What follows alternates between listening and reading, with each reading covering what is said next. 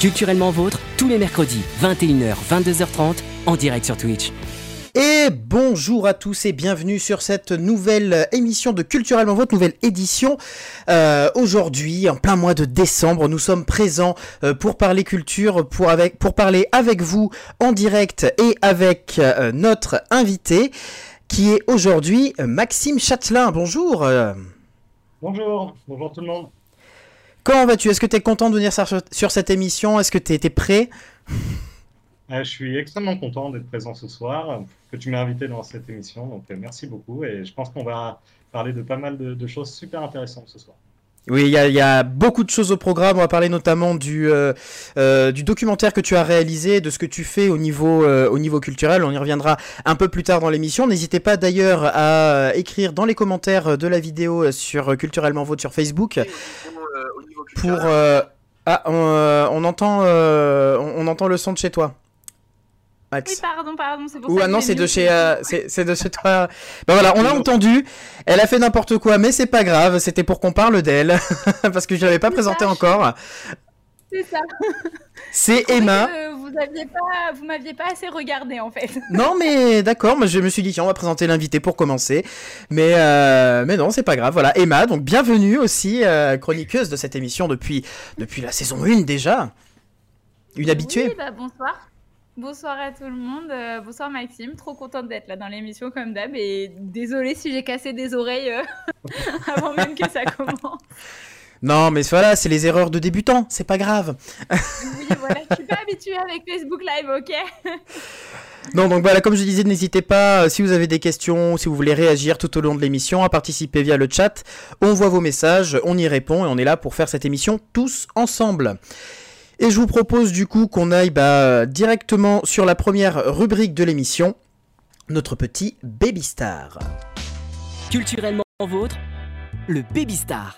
Alors le Baby Star, qu'est-ce que c'est? Le Baby Star, c'est le petit jeu de début d'émission, question de se mettre en jambe, euh, une sorte d'apéritif. Euh, je vais vous faire deviner une personnalité euh, qui est née aujourd'hui, 8 décembre, euh, qui est née le 8 décembre 1956. Et c'est à vous, à force de questions, d'essayer de deviner quelle est cette personnalité. Le 8 décembre 1956. Tout à fait. Est-ce que c'est une personne française? Non. Pas français. C'est un homme du coup? C'est un homme, tout à fait. Du coup, dans C'est- les, euh, euh, dans les médias actuellement, on Euh, entend, euh, On peut en entendre parler, je sais pas si on en a entendu parler récemment dans les médias, mais euh, il, a, il a pas trop fait de choses récemment, mais il est quand même, euh, il est quand même connu. D'accord. Johan demande s'il est encore en vie. Il est encore en vie, oui, tout à fait. Est-ce qu'il fait du cinéma? Il fait pas de cinéma, en tout cas, il est pas connu pour ça. D'accord, mais euh, dans le domaine euh, artistique, culturel, je suppose. Oui, oui, tout- on est dans le domaine artistique, culturel, et pas Nicolas Hulot, non, c'est pas Nicolas Hulot. Elle est con. Euh, du coup, euh, est-ce qu'il fait de la chanson? Il fait de la chanson, on se rapproche, effectivement. Ok. Attends, 56, ça veut dire qu'il a 65 ans, c'est ça? Exactement. Aujourd'hui. Aujourd'hui, bah oui, parce que c'est le principe. vous ai impressionné là, avec le calcul mental ou pas Moi, moi tu m'impressionnes, moi, tu, tu m'impressionnes. Pour une littéraire, Oh, il était cliché. bah je suis littéraire aussi, hein. Ou chanteur de dans, le domaine rock Dans le domaine, euh, je sais pas si c'est du rock. Je connais pas le groupe, moi personnellement. Ah, tu connais pas le groupe. Donc, euh, Donc c'est le chanteur d'un groupe. C'est, il, il chante aussi, mais c'est pas son activité principale dans le groupe. Ah, ok. Mais attends, mais si toi tu connais pas le groupe, il y a une chance qu'on connaisse, non? Bah ouais, c'était la question. Ah, peut-être. Il me semble que toi, soit toi tu m'en as parlé, Pilou en m'en a peut-être parlé aussi, mais bon, Pilou n'est pas dans l'émission, donc euh, forcément, C'est un groupe dont Pilou t'a parlé? un groupe Oui, oui, dont, oui. mais c'est un groupe qui me disait quelque chose en tout cas. Je vais te dire exactement euh, Mais du ce on que est fait. sur, un, sur un, un français. Non, pas français, c'est un groupe du Royaume-Uni. Le- La personne en question est américaine. Et euh, le groupe. Le groupe a beaucoup de membres d'ailleurs, hein, pas mal d'anciens membres. Et c'est un groupe de rock britannique, précisément. Ah, rock. Ok. Alors, euh, rock britannique, 56, beaucoup de membres dans le groupe que tu connais pas. Beaucoup. C'est du rock britannique. Il y a quoi comme vieux groupe de rock? Enfin, hors. euh, Bah, vieux, euh, s'il est de 56, admettons qu'il ait commencé, ouais, c'est années 70, quoi. Le groupe, Donc, il s'est formé en 78.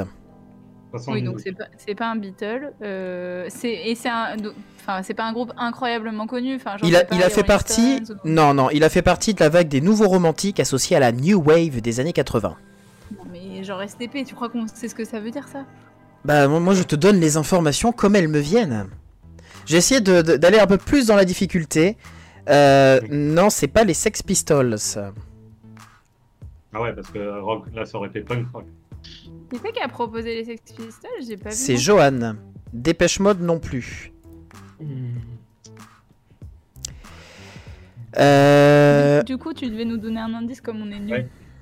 Alors, qu'est-ce que je peux vous donner euh, en indice euh, Par rapport au groupe, le groupe est composé de deux noms, de deux mots euh, identiques qui se répètent. Ah, attends. Quoi? En gros, le nom du groupe, c'est euh, deux mots identiques qui se répètent. C'est deux fois le même mot. Je t'aime, Johan, pardon. Je viens de voir ton message dans le chat. Est-ce que Pilou t'en aurait parlé parce que euh, ça l'a fait rire, le, le nom est drôle ou- Euh, non, le nom est... Ah, euh. Mais Kiss Kiss, c'est pas du tout un groupe. euh, Alors, Kiss Kiss Bang Bang, c'est... euh, non, c'est pas ça. Et là, c'est quatre mots pour le coup. Là, c'est vraiment... Il y, a- il y a que deux mots hein, dans, le, dans le nom du groupe.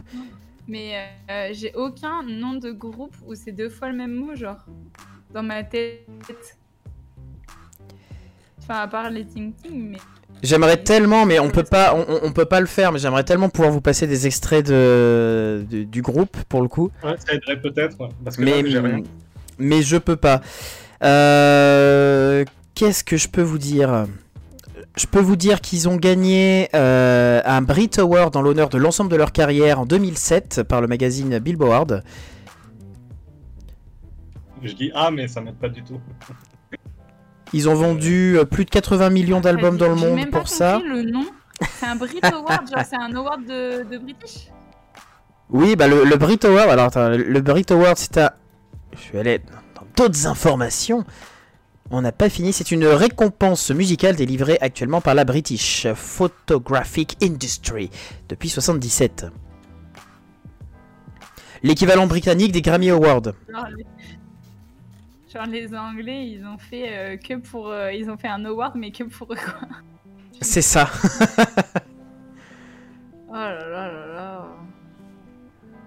Ah, après, moi je pensais que...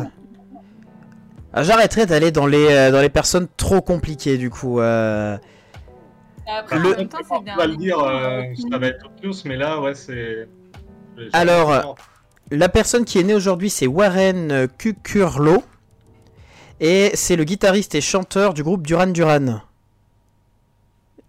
Non, mais Bah, inconnu au bataillon. Désolé, après, Pilou, hein, mais. Je suis pas euh, connaisseur. Et ben moi, je vais... euh, je, je, je connais... Bah mais voilà. Mais c'est pas grave, en tout cas, ça sera l'occasion d'écouter un nouveau groupe qui s'appelle Duran Duran, euh, groupe de rock britannique qui, euh, qui fait partie des nouveaux romantiques associés à la New Wave des années 80. Et ça, c'est quand même sacrément cool. Partons euh, tout de suite sur, su- sur une œuvre qu'on va pouvoir parler, sur quelqu'un sur qui on va pouvoir parler, parce que tu es là, toi Maxime, avec du coup notre invité. Culturellement vôtre, l'invité. Maxime Châtelain. Maxime Châtelain, du coup, tu viens euh, pour parler de ton film documentaire. Euh, donc, on en parlait juste avant dans l'émission euh, par rapport au titre. Il y a eu plusieurs modifications. Tu nous expliqueras un petit peu pourquoi il y a différents titres à ton film. Que- que- quel est le titre officiel? Alors, le titre officiel, ça reste Gagaouzi, Petit jardin sur terre aride. Après, il y a eu quelques modifications suivant les, les structures qui m'ont programmé en tant que conférencier pour mes tournées. Voilà, des demandes un petit peu particulières pour changer le nom et être plus impactant par rapport au public visé et par rapport à leur ligne éditoriale, etc. On aura l'occasion du coup d'en reparler euh, au niveau de cette interview euh, quand on parlera un peu plus de la diffusion de ton film et de, euh, de, tout ce moment-là. Pour le moment, je propose déjà qu'on regarde la bande-annonce de, de ce film-là, réalisé par toi, Maxime Châtelain. Ok.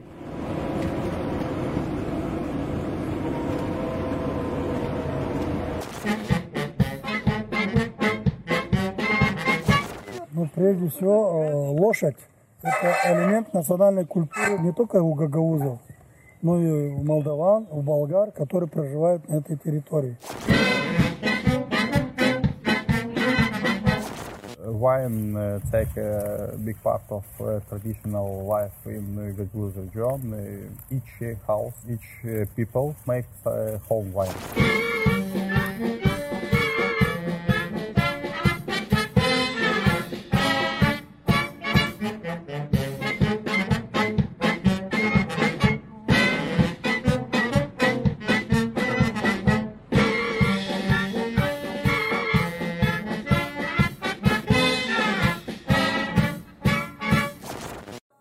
Tend to view themselves strongly as Gagauz. Uh, being in that region, uh, you feel like you're a part of a very particular culture.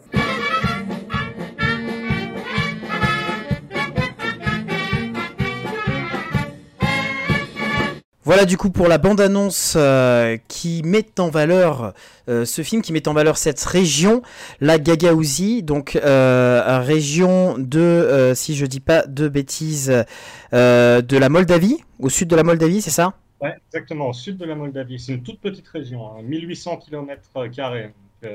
J'étais dans le Finistère là pour ma tournée. Par comparaison, je disais que c'était trois fois plus petit que le Finistère. Ah, ok. Ah oui. Par ordre de Et la Moldavie, euh, c'est aussi un tout petit pays hein, qui, fait, euh, qui fait à peu près 38 000 km, si je ne dis pas de bêtises, mais qui est euh, pareil, l'échelle d'une région en France. vous pourrez. alors, je n'ai pas toutes les régions en tête, mais Finistère, toujours pareil, ça fait à peu près 27 000 km, donc c'est à peine plus grand que le Finistère. c'est un petit pays, une petite région au sud de ce pays c'est un, petit pays et du coup euh, euh, peu connu aussi. Et euh, alors bon, on, a plusieurs questions. Mais avant tout, là, j'ai une question qui, qui, du coup me vient spontanément. C'est comment t'es arrivé à aller dans, enfin, là-bas?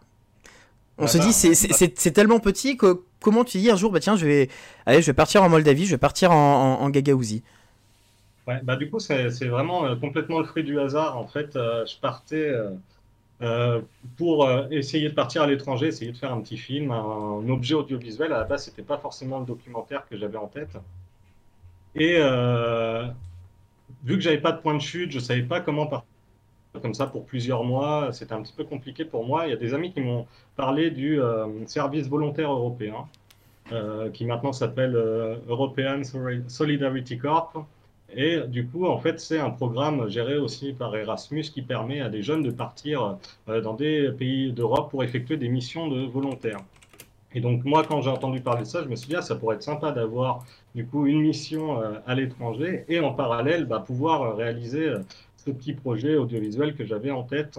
Et en fait, en regardant les différentes offres qui étaient proposées, je suis tombé sur un poste qui s'intitulait donc journaliste culturel en Gagaouzie. Et donc quand j'ai vu ce nom, bah, ça m'a tout de suite interpellé, ça a éveillé ma curiosité. Euh, je me suis dit, mais c'est quoi la Gagaouzie euh, Je trouvais que c'était, il y avait quelque chose de très tintanesque, hein, ça faisait très euh, Tintin en Gagaouzie. Ouais. Donc, beaucoup de mystères qui planaient ouais, autour de ce nom. Donc j'ai décidé de faire quelques recherches. Ben, je me suis rendu compte de deux choses. C'était que finalement, il y avait assez peu de, d'informations contemporaines sur la population gagaouze. Euh, les quelques vidéos sur lesquelles je tombais à l'époque étaient, euh, selon moi, un peu trop empreintes bah, des, stéréotypes qu'on a souvent l'habitude d'entendre et de voir sur les pays de l'ex-Union soviétique, c'est-à-dire où on met, euh, je trouve, un peu trop l'accent sur la misère sociale, la situation économique relativement pauvre de ces pays-là, en omettant bah, parfois d'autres informations que je trouve tout aussi intéressantes et importantes. Et donc, euh, finalement, euh, euh, en parallèle aussi, et grâce à l'association dans laquelle je me suis retrouvé, Miras Moldova, je suis tombé sur des documents, donc textes, photos, vidéos, qui semblaient démontrer bah, une forme de richesse insoupçonnée dans cette région, avec une mixité sociale aussi très intéressante. Il faut savoir donc que la population gagaouze, c'est à peu près 300 000 habitants. Donc voilà, à l'échelle d'une grande ville en France, pas d'une ville moyenne en France même. Et du coup. Clermont-Ferrand. Voilà, c'est ça, c'est Clermont-Ferrand. Clermont-Ferrand euh, sur 1800 km. Donc, euh, du coup, euh, je, me suis, dit qu'il y avait. très intéressante, je parlais de mixité sociale parce qu'en fait, le peuple gagaouz, à la base, c'est une communauté turque qui a migré sur ces terres il y a plusieurs centaines d'années et qui s'est retrouvé euh, christianisé donc au contact des Russes, qui est de religion donc orthodoxe, après qui a été brassé pendant la période de l'Union soviétique avec plein d'autres communautés, notamment la communauté bulgare. Et en fait, sur ce tout petit territoire, on a euh, un brassage des, communautés, une mixité sociale qui est importante, très intéressante. Donc moi, quand j'ai vu euh, toutes ces informations, je me suis dit, bon, bah, c'est une super région pour euh, ce fameux projet, partir un petit peu à l'aventure, essayer de découvrir une nouvelle région. Et donc, je me suis cette aventure donc, au sein service, du service volontaire européen, du SVE, et je suis parti pour une période de 10 mois, donc en février 2019, dans cette région. Et vas-y, Emma. poser une question, Andrés. Parce que, en fait, tu as dit euh, que tu avais le projet de partir à l'étranger pour faire euh, un objet audiovisuel. C'est ce que tu as dit. Euh, est-ce qu'il il y a un lien? Enfin, c'est plus facile de faire une réalisation à l'étranger qu'en France? Ah non, alors du coup, pourquoi? Ça, c'est une autre question. Donc, moi, à la base, je suis, je suis un peu issu du monde du vivant. Euh, j'ai commencé plus par euh, ce qui était euh, musique, théâtre. Je me suis intéressé vraiment de près au théâtre, donc bah, avec plein de, compagnies amateurs, etc. Ça m'a donné envie de me lancer dans des études donc à Clermont-Ferrand, justement en art du, spectacle, option art de la scène. Et donc moi, à ce moment-là, j'étais pas du tout axé dans le cinéma. Et finalement, euh, la filière euh, parallèle à mes études, euh, c'était option cinéma, dans laquelle était Andreas, justement, et dans laquelle j'avais également beaucoup d'amis. Et c'est juste en sympathisant avec eux et en m'intéressant à leur projet que j'ai découvert cet univers. J'ai découvert l'envers du décor, ce qui se passait derrière la caméra. j'ai tout de suite accroché, du coup, à, à, cette discipline. Voilà, je me suis vraiment passionné pour ça. Mais vu que j'avais jamais euh, manipulé de caméra, tenu une caméra, intervenu, etc., je me suis dit, bon, bah, euh, je suis toujours partisan du fait de dire que voilà, l'expérience, c'est la meilleure manière d'apprendre. Donc j'avais cette volonté euh, de, de, me challenger un peu. Et donc je me suis mis comme objectif à la fin de mes études d'essayer de, de, partir parce que l'objectif, c'était euh, en même temps d'essayer d'allier ce côté euh, découverte. Moi, j'avais vraiment envie de partir. C'était une période, j'étais resté pendant très longtemps à, Clermont-Ferrand. J'avais envie du coup de voyager un peu, découvrir d'autres choses. Et euh, pour m'entraîner justement avec cet objet audiovisuel, essayer de partir découvrir un endroit et de le faire découvrir à travers les images que, je pourrais. D'accord. Et donc, tu voulais mêler ces deux envies, quoi. C'est ça. Et donc l'opportunité de la Gagaouzi s'est offerte à moi et j'ai sauté sur cette occasion. Et du coup, euh, donc, tu t'es retrouvé en Gagaouzi. Euh, déjà à, deux doigts d'aller euh, de, monter dans l'avion pour partir. comment tu comment tu préparais ton, ton projet audiovisuel Comment quel état d'esprit tu avais L'objectif à la base, c'était vraiment pas de forcément de faire un documentaire moi, j'étais vraiment parti dans cette optique de déjà d'apprendre, de comprendre comment euh, techniquement comment euh, fonctionnait une caméra, un micro, etc. Mais par contre, euh, j'étais quand même dans cette optique de voilà, j'y vais pour une mission en tant que volontaire européen, donc de journaliste culturel. Donc l'échange avant avec l'association a été excellente, surtout une association, je fais un peu de pub, je ne sais pas si je peux me permettre, mais qui s'appelle Solidarité Jeunesse, qui est sur Paris. Donc c'est eux qui a été mon organisme d'envoi euh, je conseille vraiment à tous les jeunes voilà, qui ne savent pas vraiment quoi faire forcément après leurs études, qui aimeraient bien voyager un peu, mais qui disent bon, ça va me faire, perdre pas mal de temps, etc. Ben, je trouve que c'est une bonne alternative pour voilà, voyager et essayer de, concrétiser un, projet personnel euh, en parallèle. Et euh, donc, euh, moi, j'ai été très bien accompagné par cette association Solidarité Jeunesse, par l'association d'accueil aussi Miras Moldova. Donc, on se sent vraiment euh, entouré. On n'est pas lâché dans la nature comme ça. Donc, j'ai un point de rendez-vous, j'ai des gens à rencontrer, etc. Donc, on a un planning quand même à respecter. Et donc, j'arrive dans l'avion. Moi, la petite anecdote, la première chose qui, au début me rassurait pas tellement, c'est que dès que je croisais une personne moldave et que je lui disais bon bah là je pars pour 10 mois en Gagaouzie, les gens me regardaient et me disaient mais t'es complètement cinglé, pourquoi tu pars là-bas, etc. Et même dans l'avion il y avait trois, trois moldaves euh, très imposants avec une grosse carrure devant moi. Euh, qui commencent à se retourner, à sympathiser avec moi, à me demander ce que je vais faire. Donc je leur explique également. Et même réaction, ils étaient là, non mais t'es fou, faut pas faire ça. Et donc moi j'étais déjà dans l'avion et je savais que je partais pour 10 mois. Et en fait, je me suis rendu compte que le problème c'est que les gens là-bas en fait n'ont pas conscience forcément de bah, toute la richesse de leur, de leur culture, justement parce qu'ils euh, la vivent au quotidien. Mais quand on a un œil étranger et qu'on arrive sur place, on est tellement dépaysé, il y a tellement de choses intéressantes autour de nous euh, c'est à nous en fait de leur montrer, de faire valoir un petit peu, leur dire mais si vous avez des choses extrêmement intéressantes, que ce soit sur artistique, culinaire, euh, social, etc. Il y, a, il y, a, des choses vraiment formidables chez vous. Et, en fait, c'est par la vision un petit peu à l'œil de l'étranger parfois qu'ils euh, arrivent à, prendre conscience bah, de la beauté de leur région et de la richesse de leur culture. Eh ben oui, je, je, me suis permis de mettre le lien Pardon, excuse-moi. Je me suis permise de mettre le lien de Solidarité Jeunesse euh, dans le chat. Voilà.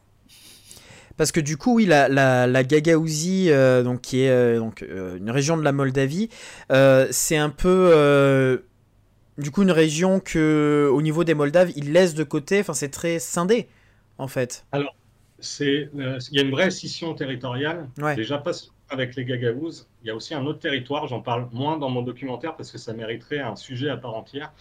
Ce territoire s'appelle la Transnistrie, encore un nom compliqué. Ça se trouve à l'est de la Moldavie. Donc ça prend vraiment euh, presque toute la, partie est de la Moldavie. Et donc, euh, en fait, c'est une région indépendante, contrairement à la Gagaouzie qui est une région autonome. Alors, je vous ai dit, la Moldavie, c'est un territoire. Alors, je sais pas, j'ai pas préparé de petite carte, mais j'invite les gens à aller voir euh, rapidement, taper euh, carte Moldavie avec euh, les différents territoires, Gagaouzie et Transnistrie. Vous verrez qu'il y a une scission qui est importante. Déjà parce que le territoire moldave, en fait, c'est surtout la partie nord de la Moldavie. La langue officielle en Moldavie, hein, c'est le roumain. Bon, il y a un débat à savoir si les Moldaves parlent moldave ou roumain. Euh, je considère que c'est un très léger dérivé du roumain, donc ça reste la langue roumaine. Par contre, du coup, on a cette région de Gagaouzie où la langue euh, parlée euh, officielle, c'est le russe. Vous avez la langue gagaouze également. Donc, vous avez déjà la scission au niveau linguistique, avec la Transnistrie aussi, où les gens parlent le russe. Et du coup, donc, je disais, la Transnistrie, c'est une région indépendante donc qui a son propre gouvernement, sa propre frontière, sa propre armée, sa, propre économie, avec sa propre monnaie. Et euh, c'est un gros problème pour la Moldavie parce que ce territoire n'est pas reconnu par les Nations Unies. ils ont pris les armes à l'époque, ils ont été protégés par euh, la Russie. Il y avait encore, euh, il y a quelques années, plus de 2000 soldats de, de la Russie sur le territoire transnistrien parce qu'il offrait une position intéressante à l'ouest de l'Ukraine aussi. Voilà, c'est un peu euh, compliqué à comprendre, mais c'est juste pour montrer qu'il y a vraiment une scission territoriale. Après, tu disais, est-ce que euh, les Gagaouzis sont délaissés par le reste de la Moldavie? Non, pas vraiment. Ils sont intégrés quand même à, la Moldavie, surtout que c'est une région, je disais, autonome, contrairement à la Transnistrie. Donc, il y a un propre gouverneur, le Bashkan, la Bashkan en l'occurrence, parce qu'actuellement, c'est une femme qui s'appelle Irina Vla. Mais du coup, voilà, pourquoi ils ont réclamé cette autonomie? Parce que justement, ils ont ils sont persuadés, et c'est le cas, d'avoir une vraie culture propre, le gagaouz, du coup la culture gagaouz. Et donc, euh, c'est vraiment euh, essayer d'affirmer son identité à travers cette culture. Donc euh, la langue, le drapeau, etc. Et le fait d'avoir cette autonomie, ça leur confère en tout cas une certaine légitimité à défendre leur culture. Mais eux se considèrent quand même moldaves. Par contre, en Transnistrie, c'est plus compliqué. Il y a vraiment des, une scission territoriale et des conflits internes qui sont euh, très handicapants pour euh, le développement du pays. Eh ben oui, c'est pas évident, euh, du coup, toute cette économie-là. Et toi, ton film s'est concentré vraiment sur la Gagaouzie, sur au-delà même de, de, toute cette histoire politique avec la Moldavie, sur la vie des personnes.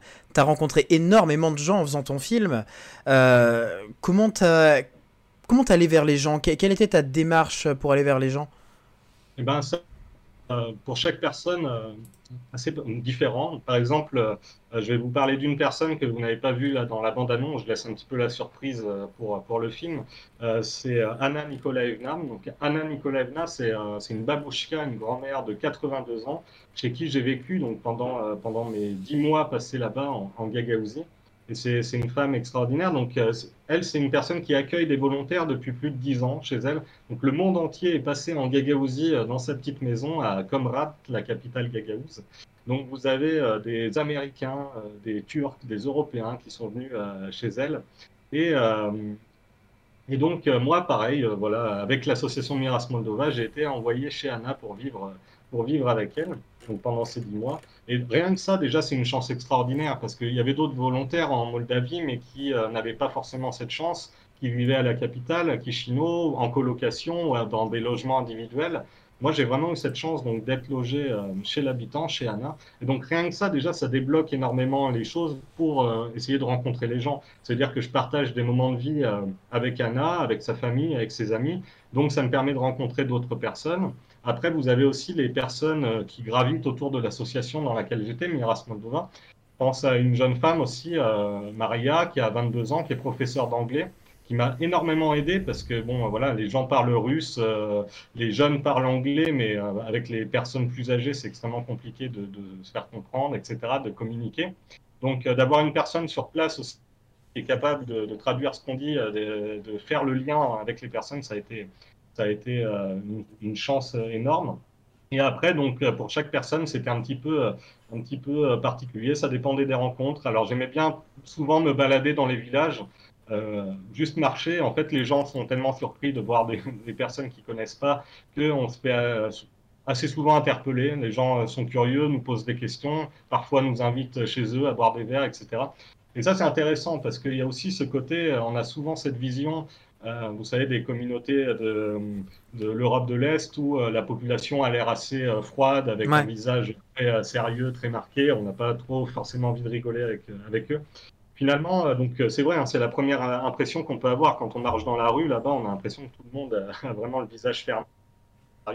Mais quand on a la chance, justement, que j'ai eu de, de vivre avec les gens, de partager des moments de vie avec eux, on se rend compte que finalement, quand on a la chance de, de vivre ces moments-là, les gens euh, sont euh, très ouverts d'esprit, très accueillants, très chaleureux et qui n'ont qu'une envie, en fait, bah, c'est de partager leur euh, vécu, leur histoire avec vous. Donc voilà, après, en fait, ça s'est fait très naturellement en fonction des gens. vous voyez, dans la bande-annonce, on voyait Constantin, c'est l'éleveur de chevaux. Constantin, dans mon documentaire, je l'interviewe deux fois à deux endroits différents. La première, donc devant ses chevaux, parce que c'est la première vision que j'ai eue de lui. En fait, quand je suis arrivé, il était avec euh, ses chevaux, son treillis militaire. Vous voyez, il a une grosse carrure, euh, le visage assez froid. moi, j'étais assez intimidé quand je suis arrivé. J'ai posé ma caméra, j'ai posé mes questions que j'avais préparées, etc. Donc, Maria, justement, la professeure d'anglais, était là pour m'aider ce jour-là. Et puis, au final, euh, l'interview se passe très bien. J'arrive à me détendre un petit peu. Et à la fin, il me dit Bon, bah, Maxime, tu m'as l'air sympathique, viens, je vais te montrer quelque chose. On fait le tour, on arrive dans, dans sa ferme. Et là, il me montre en fait une collection de, peintures, de tableaux qu'il fait chez lui. Et euh, bah, je vois la, personne se métamorphoser. En fait, la personne assez euh, que j'avais en face de moi, qui semblait assez avec une voix grave comme ça, etc., euh, se transforme complètement et puis me parle de ses tableaux avec extrêmement de sensibilité, très poétique dans sa manière de parler, etc. Et c'était intéressant pour moi de montrer ça dans le documentaire, d'avoir cette métamorphose de la personne quand elle est chez elle et en public à l'extérieur. Mais pour répondre basiquement à la question, c'est ce que je te disais, c'était assez naturel en fonction des rencontres. J'aimais bien me balader et puis euh, au fur et à mesure de, des gens que je croisais, ben, on me dirait ah, ben, cette personne c'est très intéressant.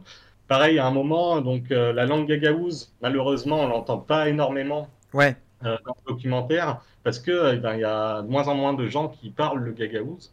Par contre, en milieu rural, euh, on rencontre plus facilement des gens qui continuent de parler cette langue.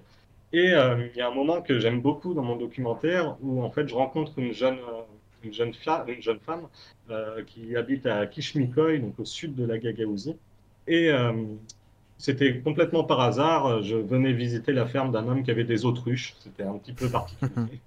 et, le, et, le, soir, à table, donc il y a sa fille qui commence à me parler en, anglais un peu approximatif, mais on arrive quand même à communiquer. communiquer. Et du coup, elle m'explique que euh, voilà, elle parle le gagaouz, elle connaît des chants traditionnels gagaouz. Elle commence à chanter, et là, elle avait une voix magnifique. Et donc, euh, je lui ai demandé si euh, c'était possible de l'enregistrer pour mon film, etc. J'ai demandé l'autorisation à toute la famille. D'accord, et en fait, je me retrouve avec un, moment assez magique où voilà, elle chante a cappella une chanson traditionnelle gagaouz, et c'est juste fantastique. Donc ah, voilà, c'est vraiment au gré des rencontres, en fait. J'imagine. Il, y a, euh, Johan qui demandait dans le chat, du coup, euh, euh, si toi tu parlais russe ou, une des langues parlées dans la région, au Gagaouz, ou, ou t'as fait qu'avec l'anglais au final? Ouais, alors du coup, ce qu'il faut savoir, c'est que je suis arrivé, je parlais très mal anglais. Donc j'avais vraiment aucune carte pour sortir en Gagaouz. Donc, je, non, un russe. De... Ouais parlais euh, forcément pas le gagaouz. Et je me retrouve donc chez Anna, cette grand-mère de 82 ans euh, qui, euh, qui parle que russe et gagaouz. Heureusement, j'avais sur place, donc quand je suis arrivé, il y avait des autres volontaires, donc une espagnole et un français, et qui m'a beaucoup aidé parce que lui, il était là depuis plusieurs mois déjà et il avait fait pas mal de cours de russe. Donc il m'entraînait un petit peu sur pas mal de, de notions. après, j'ai eu des cours de russe payés gratuitement par l'association. Ah, Alors, voilà, sauf que les cours du russe étaient donnés en anglais. Donc, euh, j'ai plus travaillé mon anglais que mon russe. Mais bon, c'était euh, c'était quand même intéressant. Donc maintenant, euh, disons que j'arrivais à peu près à me faire comprendre avec Anna. J'avais retenu des petits mots. le premier mot, de toute façon, que j'ai compris là-bas, c'est sadis et couchette. Ça veut dire assis-toi et mange. C'est ce que Anna dit à tous les volontaires quand, quand ils rentrent chez elle. Donc euh, voilà, des petits mots qui permettent au quotidien de se faire comprendre. Et puis c'est vrai que maintenant on a un objet incroyable qu'on a tous dans la poche, hein. c'est euh, le téléphone portable. C'est vrai qu'il y a des outils, alors autant on peut critiquer la technologie sur pas mal d'aspects, autant maintenant il y a des outils qui existent qui sont euh, assez extraordinaires pour réussir à, communiquer. Quand Anna comprenait pas du tout ce que je voulais lui dire et que ça commençait à l'énerver, elle criait euh, téléphone, téléphone. J'arrivais avec mon téléphone, Google Trad, et puis voilà, elle parlait dedans, ça, traduisait tout en français. Donc c'est vrai qu'on a maintenant des outils qui euh, permettent euh, plus facilement de, connecter les gens ensemble. Ah, effectivement, effectivement, c'est le bon côté aussi de la technologie, surtout pour le voyage et pour pouvoir partager ses, partager ses expériences. Il euh, y a plein de, commentaires positifs hein, sur, euh, sur la manière dont tu parles de ton film euh, dans, dans, les commentaires, que tu exposes très bien ton aventure. Ah bon, ça fait plaisir. du coup, tu es resté. Je pense que j'en parle bien parce que pour moi, c'était sincèrement une expérience assez extraordinaire et positive. Ah bah oui. Aussi parce que voilà, c'était une découverte, premièrement, mais j'étais j'étais parti là-bas avec cette philosophie de de découvrir premièrement et de faire découvrir par la suite. Et donc j'avais toujours cet œil un petit peu curieux. Je pense que ça, ça m'a vraiment euh, motivé à certains moments où, euh, vous savez, au début, quand on arrive, qu'on voyage, on est un peu euh, ébloui par tout ce qui mm. se passe autour de nous. tout nous semble extraordinaire. Et puis, je reste dix mois là-bas. Donc, au bout de trois, quatre mois à, vivre au quotidien, on commence un petit peu à trouver ben, ce qui nous entoure normal, entre guillemets on est moins émerveillé. Et en fait, euh, vu que j'avais cette idée de toujours euh, euh, faire le documentaire, etc., ça m'a toujours motivé à essayer de bah, trouver de nouvelles choses, essayer de, me challenger aussi à partir de des endroits où je ne serais pas forcément allé sans ce projet. Et ça a vraiment maintenu pendant dix mois cette curiosité. Et, c'est pour ça que je pense que j'en tire vraiment une expérience extraordinaire. Et du coup, euh, par curiosité, tu as totalement le droit de ne pas me répondre, mais est-ce que ça t'a euh, débloqué une envie de produire que comme ça et l'envie d'aller peut-être ailleurs faire encore ça Ou ouais, c'était sympa, mais ça fait du bien d'être en France et voilà ben, J'ai eu les deux. En fait, euh, quand au bout de dix mois, il y avait la chose qui me manquait le plus, c'était le fromage.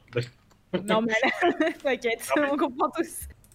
et du coup, en fait, quand je suis, quand je suis rentré pendant plusieurs mois, deux, trois mois, je me suis dit, oh, c'était super, c'était extraordinaire, mais c'est quand même éreintant et puis ça prend beaucoup de temps dans ma vie, etc. Donc, est-ce que je serais prêt à le refaire?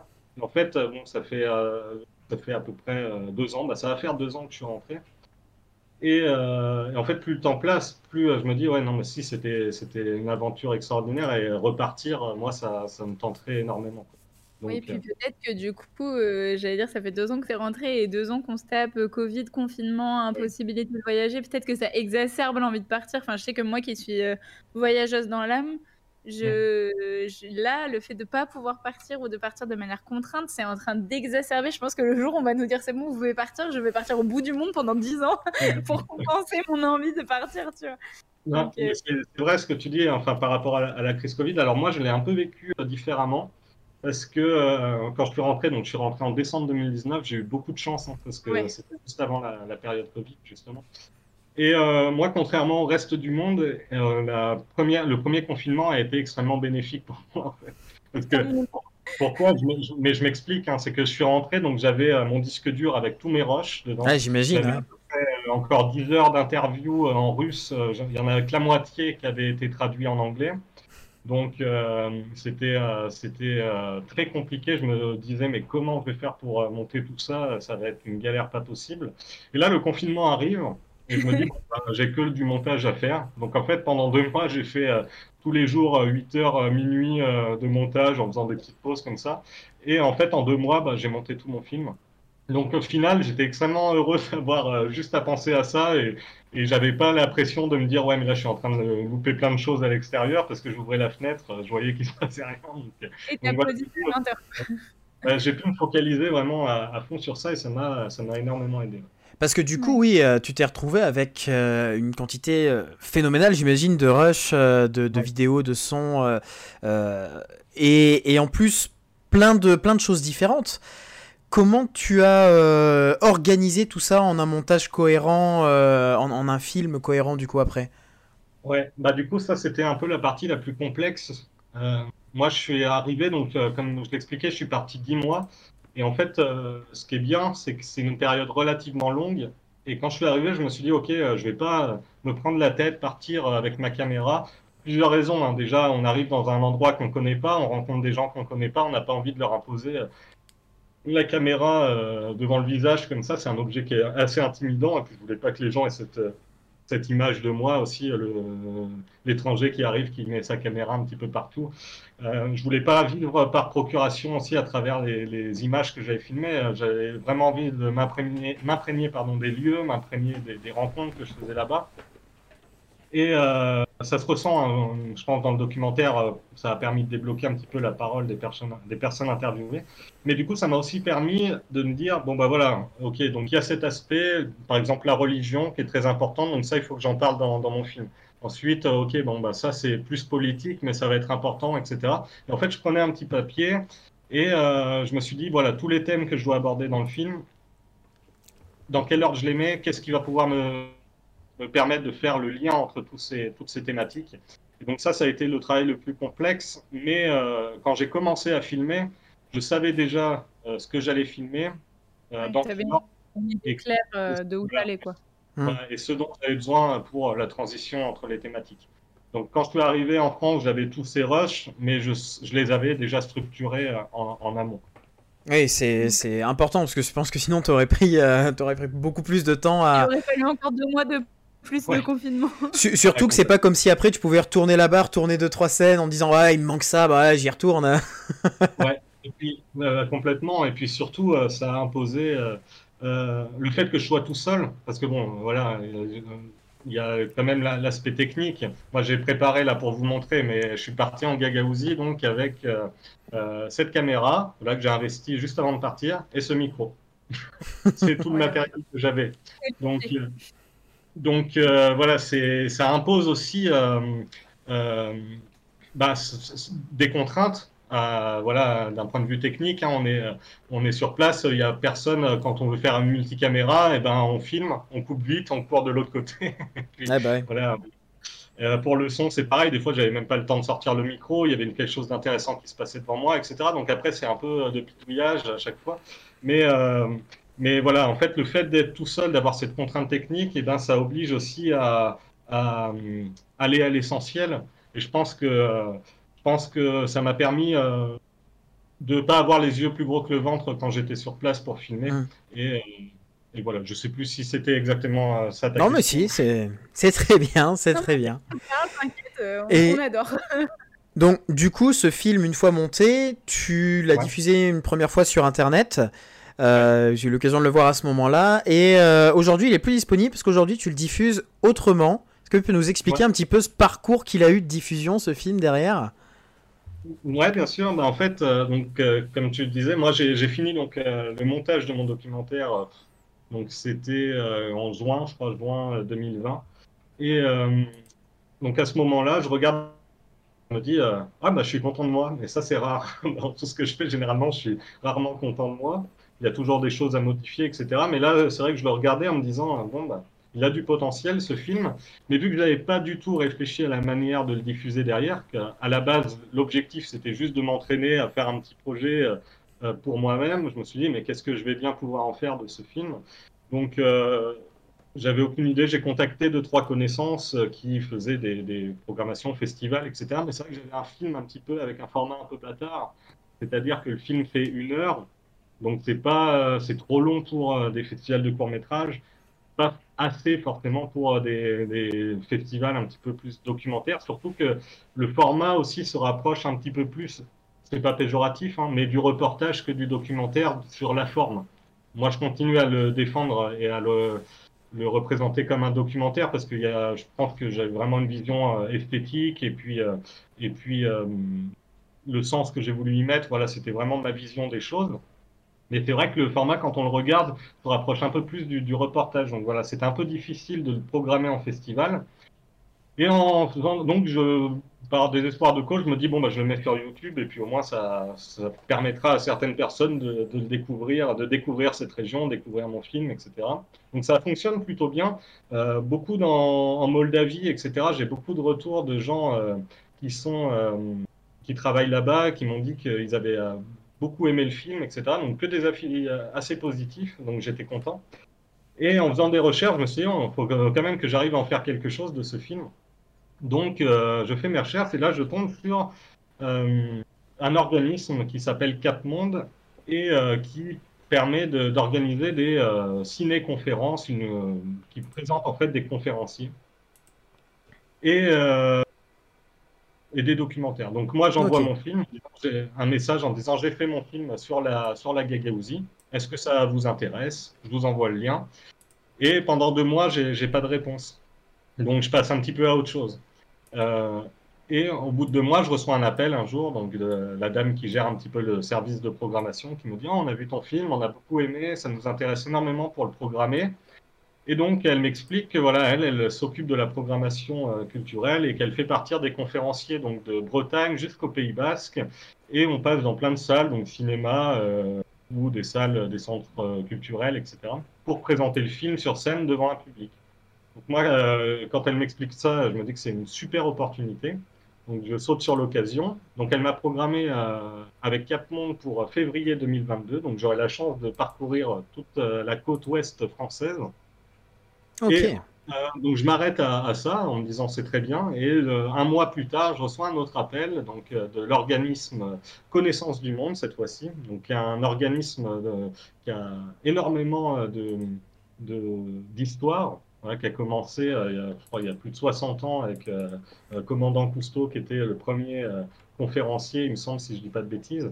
Et donc il me dit qu'ils sont aussi intéressés par, par pour me programmer dans leur, euh, dans leur conférence. Et donc, ils m'ont programmé pour euh, le mois de novembre sur la tournée en Bretagne, donc que j'ai déjà effectué le mois dernier, et pour la période de janvier euh, en région Pays de la Loire. Voilà. Et une, un autre organisme m'a contacté derrière, donc là il y a un mois à peu près, documentaires en deux mots, qui sont basés sur Lyon et qui eux organisent donc les tournées euh, nord de la France et sud-est, et euh, qui m'ont programmé aussi en octobre et novembre 2022. Donc voilà, un plein calendrier bien chargé, mais c'est une super expérience pour moi de, bah, de pouvoir passer de salle en salle, présenter mon film, avoir le contact du public aussi, parce que c'est quelque chose en tant que réalisateur qu'on n'a pas ah bah forcément à chaque fois. Et donc là, d'avoir des retours en direct du film, c'est et en plus des bons retours, ça c'était plus rassurant pour moi hein, parce que c'est ce qui me c'était la plus grande appréhension que j'avais. C'était de me dire, voilà, bon, bah, le, public, est-ce que le public va apprécier ou est-ce que je vais me taper 30 euh, dates où les gens vont me dire, bon, c'était moyen. Et au final, non, les gens sont assez contents, donc ça, c'est cool. Et du coup, au niveau des prochaines dates donc, qui vont arriver, est-ce que tu peux nous les, euh, les recommuniquer? Ouais, bien sûr. Alors, j'avais euh, vu que je suis très procrastinateur, j'ai pas préparé encore le petit encart. Par contre, je peux vous dire les prochaines dates. Comme ça, s'il y a des gens qui euh, écoutent et qui se disent, bon, bah tiens, euh, cette ville, je serai peut-être dans le coin. Alors, du coup, je reprends, moi, donc, pour la région Pays de la Loire, Pays de, Pays de Loire, pardon, je reprends donc le 2 janvier à Fée de Bretagne. Ensuite, je serai sur, autour de Nantes euh, le 3 et le 4 janvier. Ensuite, je vais à La Baule, Saint-Brevin, Savenay, Angers, Orvaux, Rez, Cugan, Cholet, Le Mans, Redon et Tours. Voilà. Donc, euh, je vous invite, euh, après, juste en tapant euh, Connaissance du Monde, vous avez les programmes avec toutes les, tous les conférenciers et les dates de janvier devraient bientôt apparaître sur leur site. Ok. Et après, du coup, après Connaissance du Monde, tu pars avec une autre structure encore? Avec Sur... du coup, les premiers à m'avoir euh, programmé. Donc ça, c'est en, février. Donc ça, et ça ne sera pas une seule région, c'est vraiment toute la côte ouest en partant de Bretagne jusqu'au jusqu'au Pays Basque, à peu près. Ok. Ah, mais du coup, tu vas peut-être passer vers Bordeaux ah, Je vais passer euh, vers Bordeaux euh, sur fin février, je pense. Ah, mais tu, tu me dis, hein je veux voir, moi. Je, je, partagerai l'information. Et puis, il ne faut pas hésiter à ramener du monde aussi. Oui, ah bah, bah je vais essayer de ramener mes élèves, mais comme, tu, comme on a pu en discuter, c'est compliqué de faire des projets dans mon collège. Mais euh, c'est en tout cas à suivre. Donc j'ai partagé le, site là, de Connaissance Monde sur, euh, sur les réseaux sociaux pour pouvoir voir justement euh, les, les dates précisément s'il y a une date proche de chez vous. On peut pas toutes les donner parce qu'il y a quand même pas mal de dates. C'est très bien parce que ça permet quand même une très belle visibilité du film, mine de rien. Sur les dates que tu as déjà faites, tu as eu du coup des, des, des retours euh, positifs.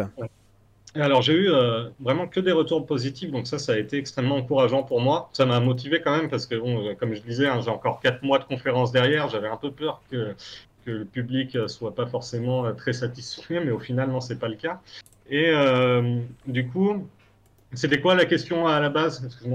Sur le retour de, de, de, ton expérience en salle euh, sur cette première salve de, de, de projection. Sur la fréquentation euh, aussi. En fait, c'était c'était une période assez compliquée. Là, on est en période de reprise, surtout pour les conférenciers.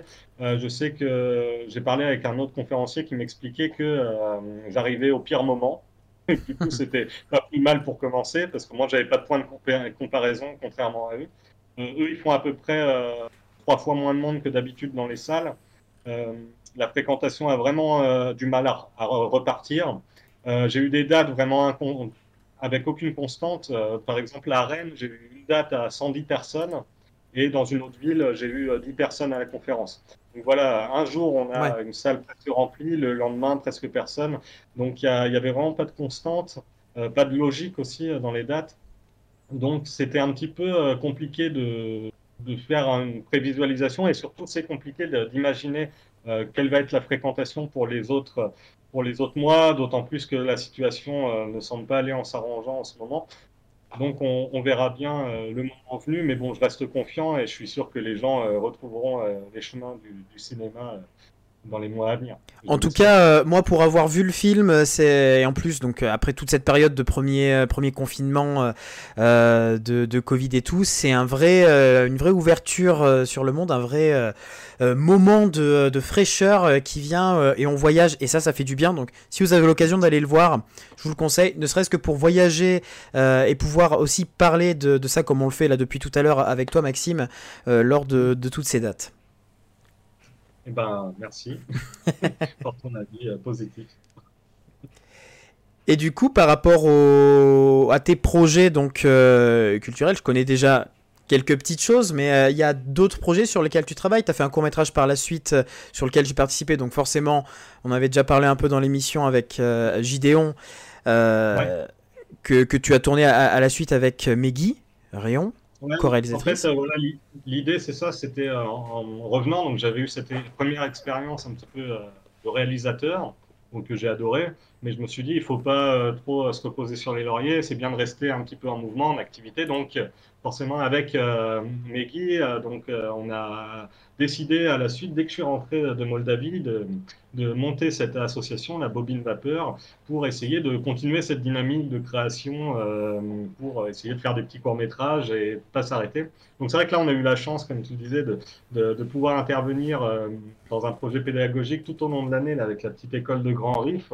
Donc apprendre les métiers du cinéma, apprendre le travail d'écriture, euh, les, tout ce qui est attrait ben, du coup à, la technique, mais aussi à la théorie autour du cinéma. Donc ça, ça a été extraordinaire. Et donc le but, voilà, la finalité de ce petit projet pédagogique, c'était donc la réalisation du film Gideon dans lequel tu as participé. C'était euh, super pour nous bah, de pouvoir lancer l'assaut avec un, projet euh, intense comme ça. Et, euh, et, donc là, on a dans, en tête de, de, faire deux, trois autres réalisations. Alors, pas, pas forcément nous en tant que, que scénariste ou réalisateur. Justement, j'en profite pour faire un petit appel. S'il y a des gens qui sont intéressés qui veulent découvrir le milieu du cinéma ou qui sont déjà euh, assidus professionnels là-dedans, mais qui ont envie de faire partager un petit peu leur savoir, je les invite à se rapprocher de nous hein, euh, aussi, de l'assaut. Euh, Association Bobine Vapeur hein, que j'ai que j'ai posé, que j'ai mis dans le dans le chat, dans le lien est mis dans le chat. Que ce soit du coup Bobine Vapeur, les crânes verts, je pense qu'on a tous, tous et toute cette volonté ben, de dynamiser un petit peu les, les, projets audiovisuels amateurs, voilà, d'être dans cette dynamique d'échange, euh, de partage euh, et puis euh, de transmission un peu du cinéma. Donc je vous invite ouais, à nous contacter. Nous, on cherche des gens qui ont des idées, qui ont envie de s'investir un petit peu dans le cinéma. Et même s'ils n'y connaissent rien, on en parlera dans, dans, dans le sujet du jour après le jeu sur peut-on faire un film en partant de rien. justement, c'est une opportunité aussi qui peut être donnée à des personnes qui ne connaissent rien du tout au cinéma. Bah, bien sûr, de toute façon, on est là. Euh, moi, il y a, il y a deux ans, c'est ce que j'expliquais, deux ans et demi, euh, j'y connaissais rien. Voilà, j'ai fait un petit film qui vaut ce qu'il vaut, mais qui fonctionne plutôt pas mal. Euh, on a des, projets de court métrage qui sont intéressants. On a la chance de pouvoir travailler avec des gens très intéressants, d'en apprendre tous les jours. Et une personne qui arrive demain en me disant, moi, j'y connais rien en cinéma, ben, je serais très heureux de pouvoir partager les peu de choses que j'ai appris et essayer de le mettre en relation avec d'autres gens qui en connaissent, qui connaissent beaucoup plus de choses que moi derrière. C'est un appel lancé qui, euh, trouvera euh, réponse, j'en suis sûr. Euh, et toi, au niveau de d'autres projets de réalisation, tu as des films en tête, que ce soit en fiction d'ailleurs ou, ou, en documentaire? Ouais, bah du coup, la documentaire, alors c'est encore assez vague. Moi, après cette première expérience là en Gagaouzie, j'aimerais bien repartir euh, dans les pays des Balkans, mais cette fois-ci euh, essayer de, suivre des groupes de musique parce que j'adore la musique des Balkans et euh, j'aimerais bien pouvoir créer une trame narrative à travers la musique en suivant des groupes, etc. Ça serait assez intéressant pour moi. Mais ça, c'est encore une idée assez vague. Là, dans, dans le concret, avec Meggy, on est en train justement de, réfléchir à des, des prochains petits pitchs de courts métrages euh, qui seront assez intéressants. Euh, le prochain, alors sans trop en dévoiler, parce que je veux pas qu'on me pique l'idée non plus. oui, bah oui. C'est un euh, rapport de l'homme à la machine, mais pas dans un univers dystopique, parce que en fait, finalement, on est déjà, on est déjà tous les jours confronté aux machines autour de nous. Et en fait, il n'y a pas besoin d'imaginer forcément un futur très lointain pour pour voilà parler de choses intéressantes entre l'homme et la machine. Donc euh, voilà, on est, on est un petit peu en train de travailler sur ça en ce moment avec Meggy. Une affaire euh, à suivre et qu'on partagera évidemment avec, euh, avec Culturellement Votre. Est-ce que tu aurais petite anecdote, les questions qu'on aime bien poser à nos, nos, nos invités, une anecdote sur bah, ton tournage en Gagaouzi, sur le montage, sur ce projet-là, à nous partager. Tu nous as beaucoup parlé déjà, mais que tu nous aurais pas encore dites Ouais, anecdote, ben, je peux vous, parler de petites choses euh, assez amusantes, mais euh, c'est vrai que quand je suis arrivé chez Anna, en fait, il y avait pas mal de règles à, suivre. Voilà, elle le dit hein, dès qu'on arrive chez elle, elle l'explique aux volontaires, elle dit c'est pas moi qui vais faire des efforts pour m'adapter, c'est vraiment à vous de faire les efforts pour vous mettre au rythme de la maison et au rythme ben, du mode de vie gagaouz. Et du coup, c'était c'était marrant parce que voilà, elle m'a expliqué plein de règles qu'il fallait que je suive. La première, c'était de pas siffler dans la maison parce que ça fait fuir l'âme. Euh, c'était de ne pas échanger euh, euh, d'argent à la nuit tombée. Donc une fois, je suis arrivé avec avec mon loyer en liquide que j'allais pour lui donner, mais il faisait déjà nuit. Elle m'a dit non, Zaftra, Zaftra, demain, demain. Alors au début, j'ai pas compris. En fait, elle m'a expliqué que voilà, ça attirait le diable chez elle. Ok. On échangeait de l'argent à la nuit tombée. Il y avait également euh, interdiction de saluer une personne qui n'est pas dans la même pièce que soi. Alors concrètement, la situation, c'est admettons quelqu'un frappe à la porte, je vais pour ouvrir et dans l'élan, euh, je tends ma main pour saluer la personne. Et là, la personne me regarde et me fait non, non, non, et monte ses pieds. Donc au début, je comprends pas et on a expliqué, voilà, il faut euh, laisser la personne rentrer dans la pièce avant de lui serrer la main, sinon ça porte malheur. Voilà, c'est plein de petites choses comme ça assez, assez amusantes. Il faut savoir que là-bas, c'est très, alors, emprunt de religion, mais euh, il y a toute une part autour de la spiritualité euh, fantastique et assez euh, importante. Ça fait penser un petit peu aux Bretons avec les Corrigans, ces petits lutins qui vivent dans mm. les maisons. Là, c'est pareil, on a le Domovoy. Le Domovoy, c'est une créature qui vit donc chez Anna et qui entretient, enfin, créer des bonnes énergies un petit peu partout. Donc ça implique aussi plein de petites règles. Par exemple, pas le droit de laisser un couteau la nuit sur la table pour pas qu'il se blesse. Vous devez aussi mettre des petites sucreries un peu partout euh, le premier jour de chaque mois dans la maison. Euh, et en parlant avec elle, j'ai cru comprendre qu'il y avait également un esprit, un, petit, une petite créature mystique dans le jardin qui entretenait ses fleurs et une créature dans, euh, dans euh, le voisinage qui entretenait, ben, qui évitait les querelles de voisinage, etc. Donc ça, c'était une petite anecdote, mais que je trouvais assez, assez amusante sur le, qui montre le mode de vie. J'ai une vraie question. Est-ce que les sucreries de début de mois disparaissaient? Est-ce que quelqu'un les mangeait? Alors du coup, c'est la première question que j'ai posée à Anna. Elle y répond dans le documentaire. Elle explique qu'en fait, euh, euh, qu'il le mange ou pas, euh, ça, ça vous regarde pas parce qu'il se nourrit que de l'énergie qui est dégagée par l'intention de déposer le, mmh. la petite. C'est beau. Ouais, c'est une belle réponse aussi pour, euh, pour éviter d'avoir à dire que le gâteau il est toujours là. Ou que c'est elle qui mangeait les sucreries. ah oui, sûrement. Et du coup, le soir, Johan, euh, le soir, n'importe quoi, ce mot est parti. Johan posait une question quelle est la religion principale en Gagaouzi? Alors, euh, orthodoxe, et en plus, plus que d'être la religion principale, c'est presque la seule religion en Gagaouzie. Ok. Il y a très peu d'autres religions. Ok, incroyable. Et enfin, pour terminer ce. Oui, pardon, non, dit non, je disais, la religion est extrêmement présente là-bas. Oui. Euh, alors moi, euh, je le dis dans mes conférences parce qu'on m'a déjà posé la question sur mon rapport en tant qu'étranger par rapport à, ce mode de vie qui est très empreint de, règles religieuses. Moi, je suis, il faut savoir que je suis athéiste à, la base.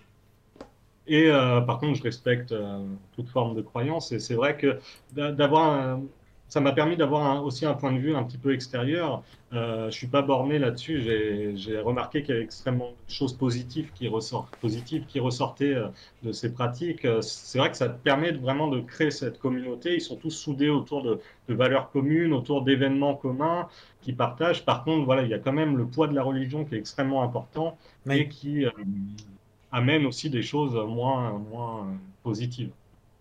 Mais du coup, c'était c'était intéressant euh, pour moi de, de, partager le quotidien de gens qui sont euh, bah, très très empreints de religion. Oui, c'est enrichissant, c'est sûr.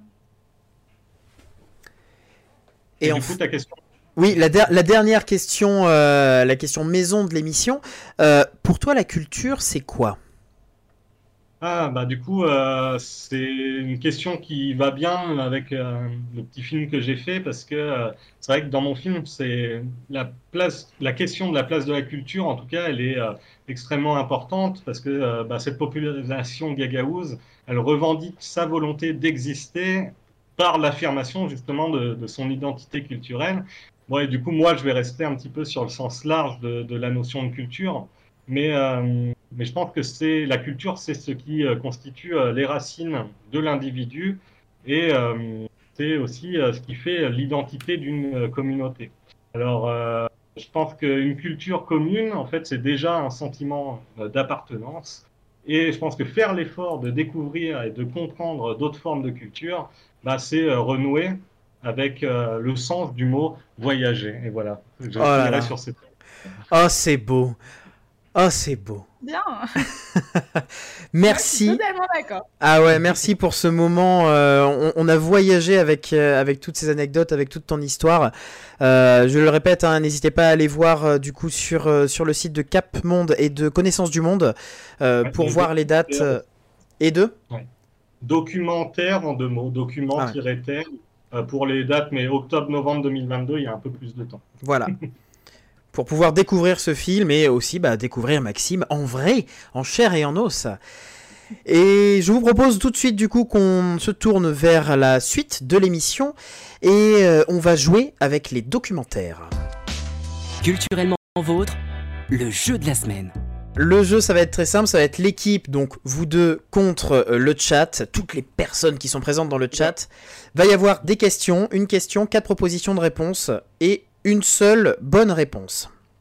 Mhm. L'idée est de trouver quelle est la bonne réponse. Première question, attention, quel documentaire n'existe pas? Est-ce que c'est Billboard Boys, un documentaire sur les gens qui ont décidé de vivre sous un panneau publicitaire pour gagner un, pour gagner un mobilhome? Est-ce que c'est Beware's Slenderman, un documentaire sur deux adolescentes disant avoir été possédées par Slenderman et avoir commis un crime? Est-ce que c'est Three Identical Strangers, un documentaire sur des triplés qui ne se connaissent pas? Ou est-ce que c'est Oh Shit My Toast, un documentaire qui parle de la loi de Murphy? Parmi ces quatre documentaires, il y en a un seul qui n'existe pas, lequel est-ce? Est-ce que je lag non, moi je t'entends bien. Ok, j'en profite, j'en profite. Euh, je pense que le documentaire sur Slender existe. Hmm. Et je pense que le quatrième existe aussi parce qu'il est euh, sur la loi de Murphy, euh, je pense que c'est assez accrocheur. moi je partais sur le deuxième. Tu peux me redire, Andreas, c'était quoi le deuxième? Le deuxième c'est Beware the Slenderman. Ah oui, donc non, c'était. Alors le premier c'était le... publicitaire. Ouais. Et le troisième, c'est les triplés qui se connaissent pas. C'est ça. Ah, c'est sûr que ça a été fait, non Je pense que. Bah, il y a un bouquin de, de Ken Follett qui parle de ça, là, de triplés ou de je sais plus combien d'enfants qui sont nés en même temps mais qui se connaissent pas. Donc je me dis, pour qu'il y ait un bouquin, il y a dû avoir. Enfin, ça doit être un sujet connu, tu vois. Et le premier, ouais, ça m'a l'air un peu euh, bancal comme euh, sujet.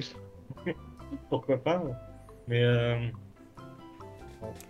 Bah, en fait, moi, le premier, ça me paraît improbable. Hmm. Mais j'ai peur que du coup, on se fasse euh, ah, appâter. ah, je ne sais pas.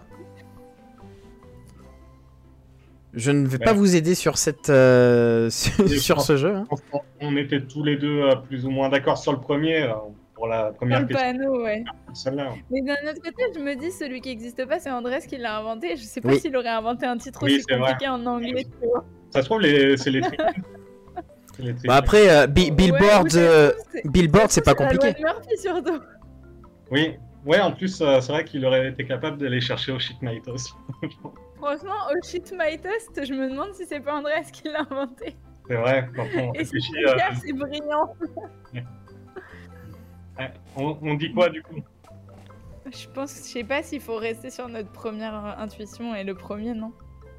Bah, moi, je, suis assez d'accord sur le Shit My Toast. Je pense que ça ressemble bien à une idée d'Andreas. Ouais, on tente, on tente. Vous partez sur Oshit My Toast My Toast. Ouais.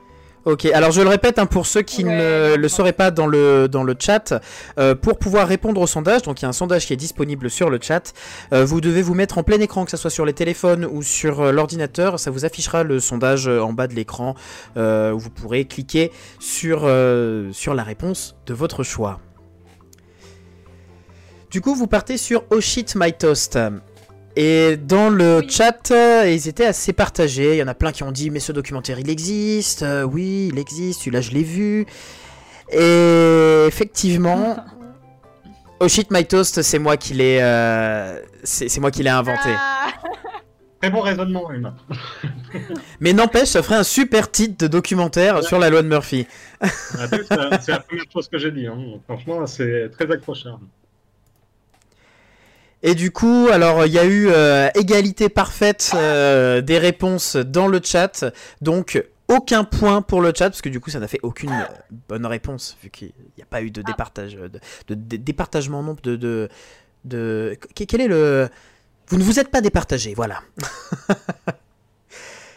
question suivante pourquoi le documentaire Nuit et brouillard de départageage, exactement.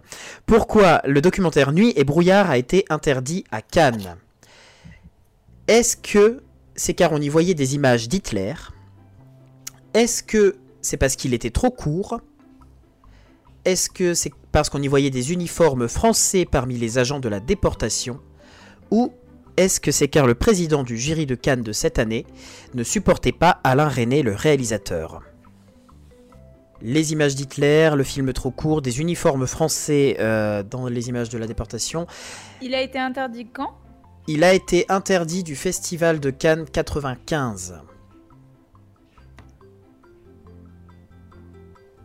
Non, mais ça m'étonnerait quand même qu'il soit interdit pour une raison. Euh, ah, je sais pas. Pour un truc personnel euh, comme la 4, ça me choquerait trop, moi. Bah ouais. Vis-à-vis des Césars, enfin vis-à-vis des, euh, du festival de Cannes, des Césars, c'est pas pareil, mais. De René. Ah mais c'est pas René qui, euh, c'est le président du jury qui ne supportait pas Alain René et qui du coup aurait interdit le film de, ce réalisateur au festival de Cannes. c'est possible en soi, mais je sais pas. Toi, tu, tu verrais plus quoi En vrai, si les uniformes, ça. Bah, les uniformes, les uniformes ah. du coup. Ouais, je sais pas, c'est la, première impression que j'ai eue là sur les uniformes. je, me dis, que c'est. c'est. ça serait abusé. mais. Euh, mais ouais. Je sais pas pourquoi, euh, j'en ai peut-être déjà entendu parler, mais ça m'a dit, ça me disait quelque chose quand tu. Du coup, vous partez sur ça, les uniformes français dans la déportation Allez. Ah, c'est aussi la C'est aussi la réponse qui a été euh, qui a été plébiscitée par le chat à 80%. Euh, et c'était la bonne réponse, oui. Il a été interdit euh, pour pas brouiller l'entente euh, euh qu'il y avait entre bah, l'Allemagne et la France. on y voyait des uniformes français parmi les agents de la déportation. Ça faisait encore un peu frais, comme le disait Johan. C'était délicat, donc il a été interdit. C'est fou quand même. Question suivante. De quoi parle le documentaire Sugarman? Est-ce qu'il parle de la personne qui a inventé les petits carrés de sucre? Est-ce qu'il parle d'une personne qui a fait une expérience en ne mangeant que du sucré? Est-ce qu'il parle d'un super-héros de 1953 visant à promouvoir l'alimentation saine? Ou est-ce qu'il parle d'un musicien qui était connu dans un unique pays sans le savoir? Faut mettre euh, combien de temps avant de répondre à peu près Pour pas que le chat, le chat y copie? On laisse euh, quelques... Toi tu connais la réponse? Ah Ouais. On va laisser le chat euh, donner ses réponses. Emma, toi, tu dirais quoi du coup? Moi aussi, je crois. Toi aussi, tu crois que tu la connais? Ouh là là Bah, la 4, je dirais. Je ne sais pas. Il y a Johan qui dit c'est très tentant de répondre la 4 qui est la seule à ne rien avoir avec le sucre. Oui, tout à fait. Peut-être est-ce un piège alors dans le chat, pour l'instant, ils sont, euh, ils ont commencé à répondre. Ils sont partis sur une réponse unique hein, dans le chat, qui est euh, la 2, l'expérience de manger que du sucré. Et euh, vous, vous partiriez sur quoi du coup? Tu le vois sourire là? Bah, la ouais. non, bah, non, c'est euh, la 4, le, rocker. Et j'ai vu ce, euh, ce documentaire euh, par hasard quand il est sorti. Je savais pas du tout à quoi m'attendre. Et franchement, c'est un documentaire exceptionnel. Et je conseille vraiment à tout le monde d'essayer de, le regarder. même qu'ils aiment ou non le, le rock, la folk, c'est extrêmement intéressant. Ouais, et du coup, c'était bel et bien la 4. Oui, il me semble. Il me semble que Seb, la frite, a fait une vidéo sur, euh, ce, sur ce documentaire, en fait, enfin, sur cette histoire-là, et que c'est comme ça que j'en ai entendu parler. Ah, c'est fort probable. Oui, du coup, sur un musicien qui avait fait, qui sorti euh, deux, euh, deux albums, un gros flop, et, euh, et en fait, ça marchait du feu de Dieu en Afrique du Sud, si je dis pas de bêtises. En Afrique du Sud, mais oui, oui, c'est ça. Ouais, en Afrique du Sud, et je crois, sans dire de bêtises, dans le documentaire, ils expliquent qu'en Afrique du Sud, chaque famille avait un, un vinyle des Beatles et de Rodriguez, donc l'artiste qui a fait Sugarman. Et euh, c'est assez extraordinaire de dire que voilà, dans, dans cette petite région, euh, tout le monde, euh, enfin dans ce pays, ça a eu un impact. avait un, un vinyle de, de, de, cet artiste, alors que lui travaillait dans le bâtiment aux États-Unis sans avoir aucune conscience que son œuvre avait eu un tel impact. Et ça, c'est fou. Un documentaire euh, que j'ai découvert en faisant la question et que je, je m'amuserais à aller voir. Ouais. Dis Emma? Et puis, euh, je crois qu'il y a une histoire que quand on lui a dit euh, qu'il avait trop de succès en Afrique du Sud, il n'a pas du tout cru. Euh... Enfin, il a cru que c'était un canular et tout, qu'il n'a pas voulu aller en Afrique du Sud. Il a une histoire comme ça au début avant de vraiment se rendre compte de l'impact qu'il avait. Euh. Alors, du coup, je ne vais, pas, je vais pas spoiler la fin, si les gens veulent le voir. Mais ouais, ouais, c'est à peu près ça. Un documentaire à voir, du coup, Sugarman. Question euh, suivante. James Cameron, il a réalisé un documentaire. Lequel est-ce parmi ces quatre propositions? Est-ce que c'est Les fantômes du Titanic Alien, le retour de l'espace Vers un Terminator Ou L'histoire vraie de Rambo?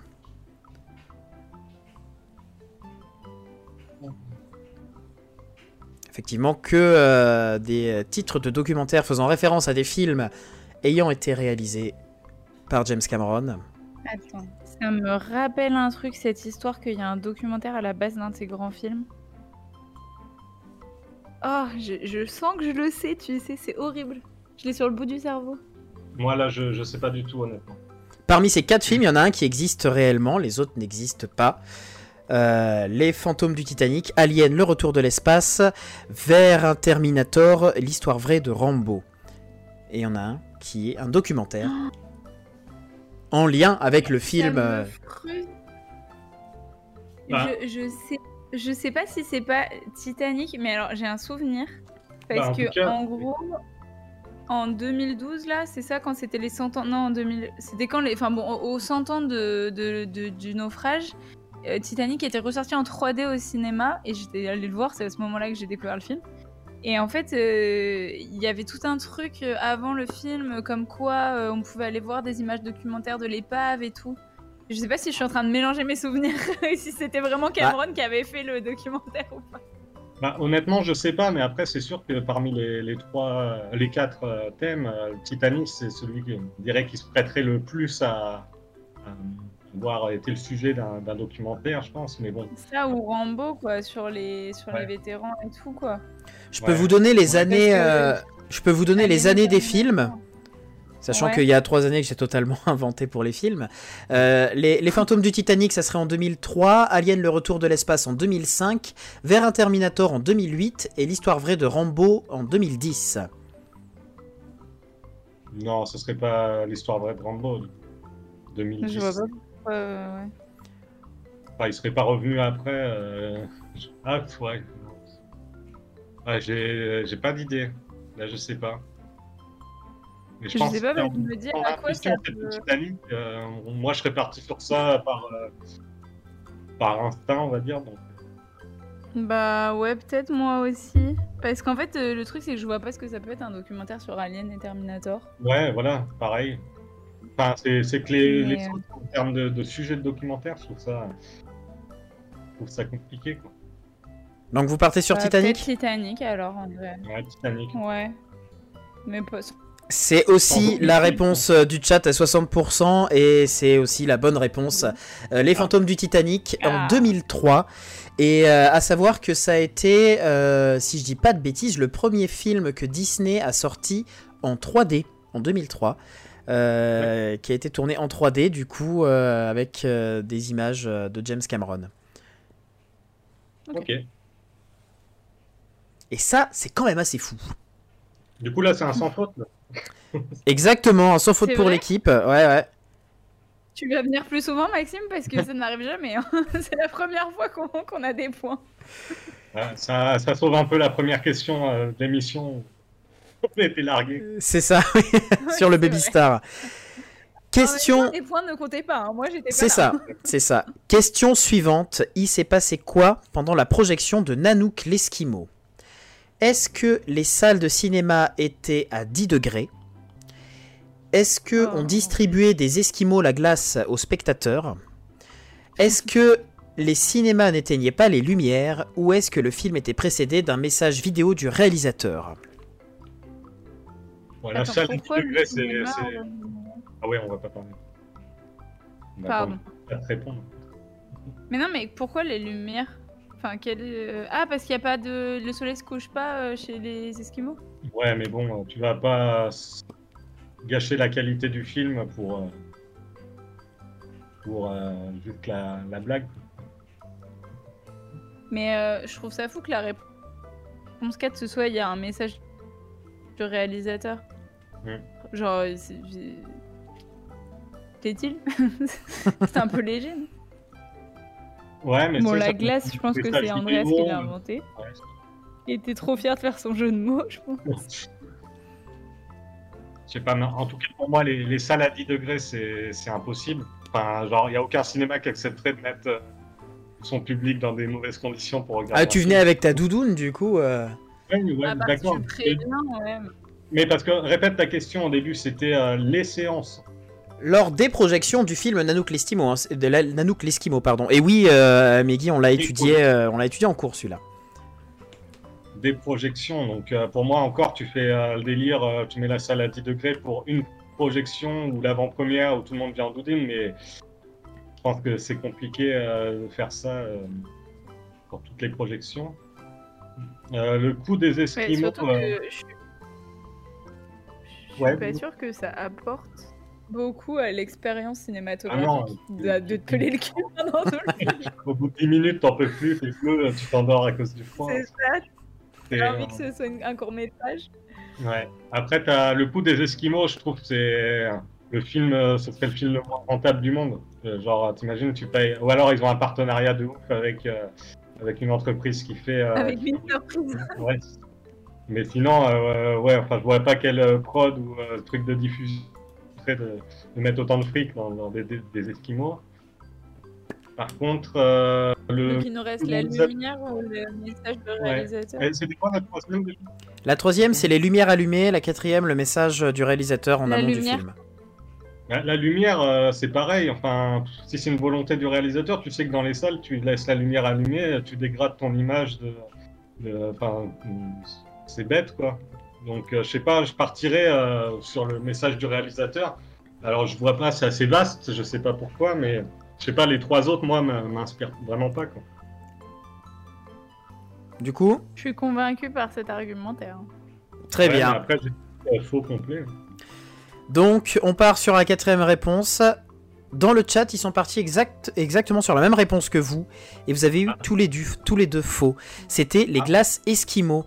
C'est-à-dire que Ah. pour la sortie du film, il y a une entreprise, alors j'ai plus Ah. le nom, qui a, Ah, euh, qui a euh, fait des glaces euh, en Esquimaux, du coup, des, les- les- qui, et qui a créé ces glaces-là, et qui les, a, euh, qui les avait créées juste avant. Et en fait, la sortie du film, il les a distribuées dans les cinémas.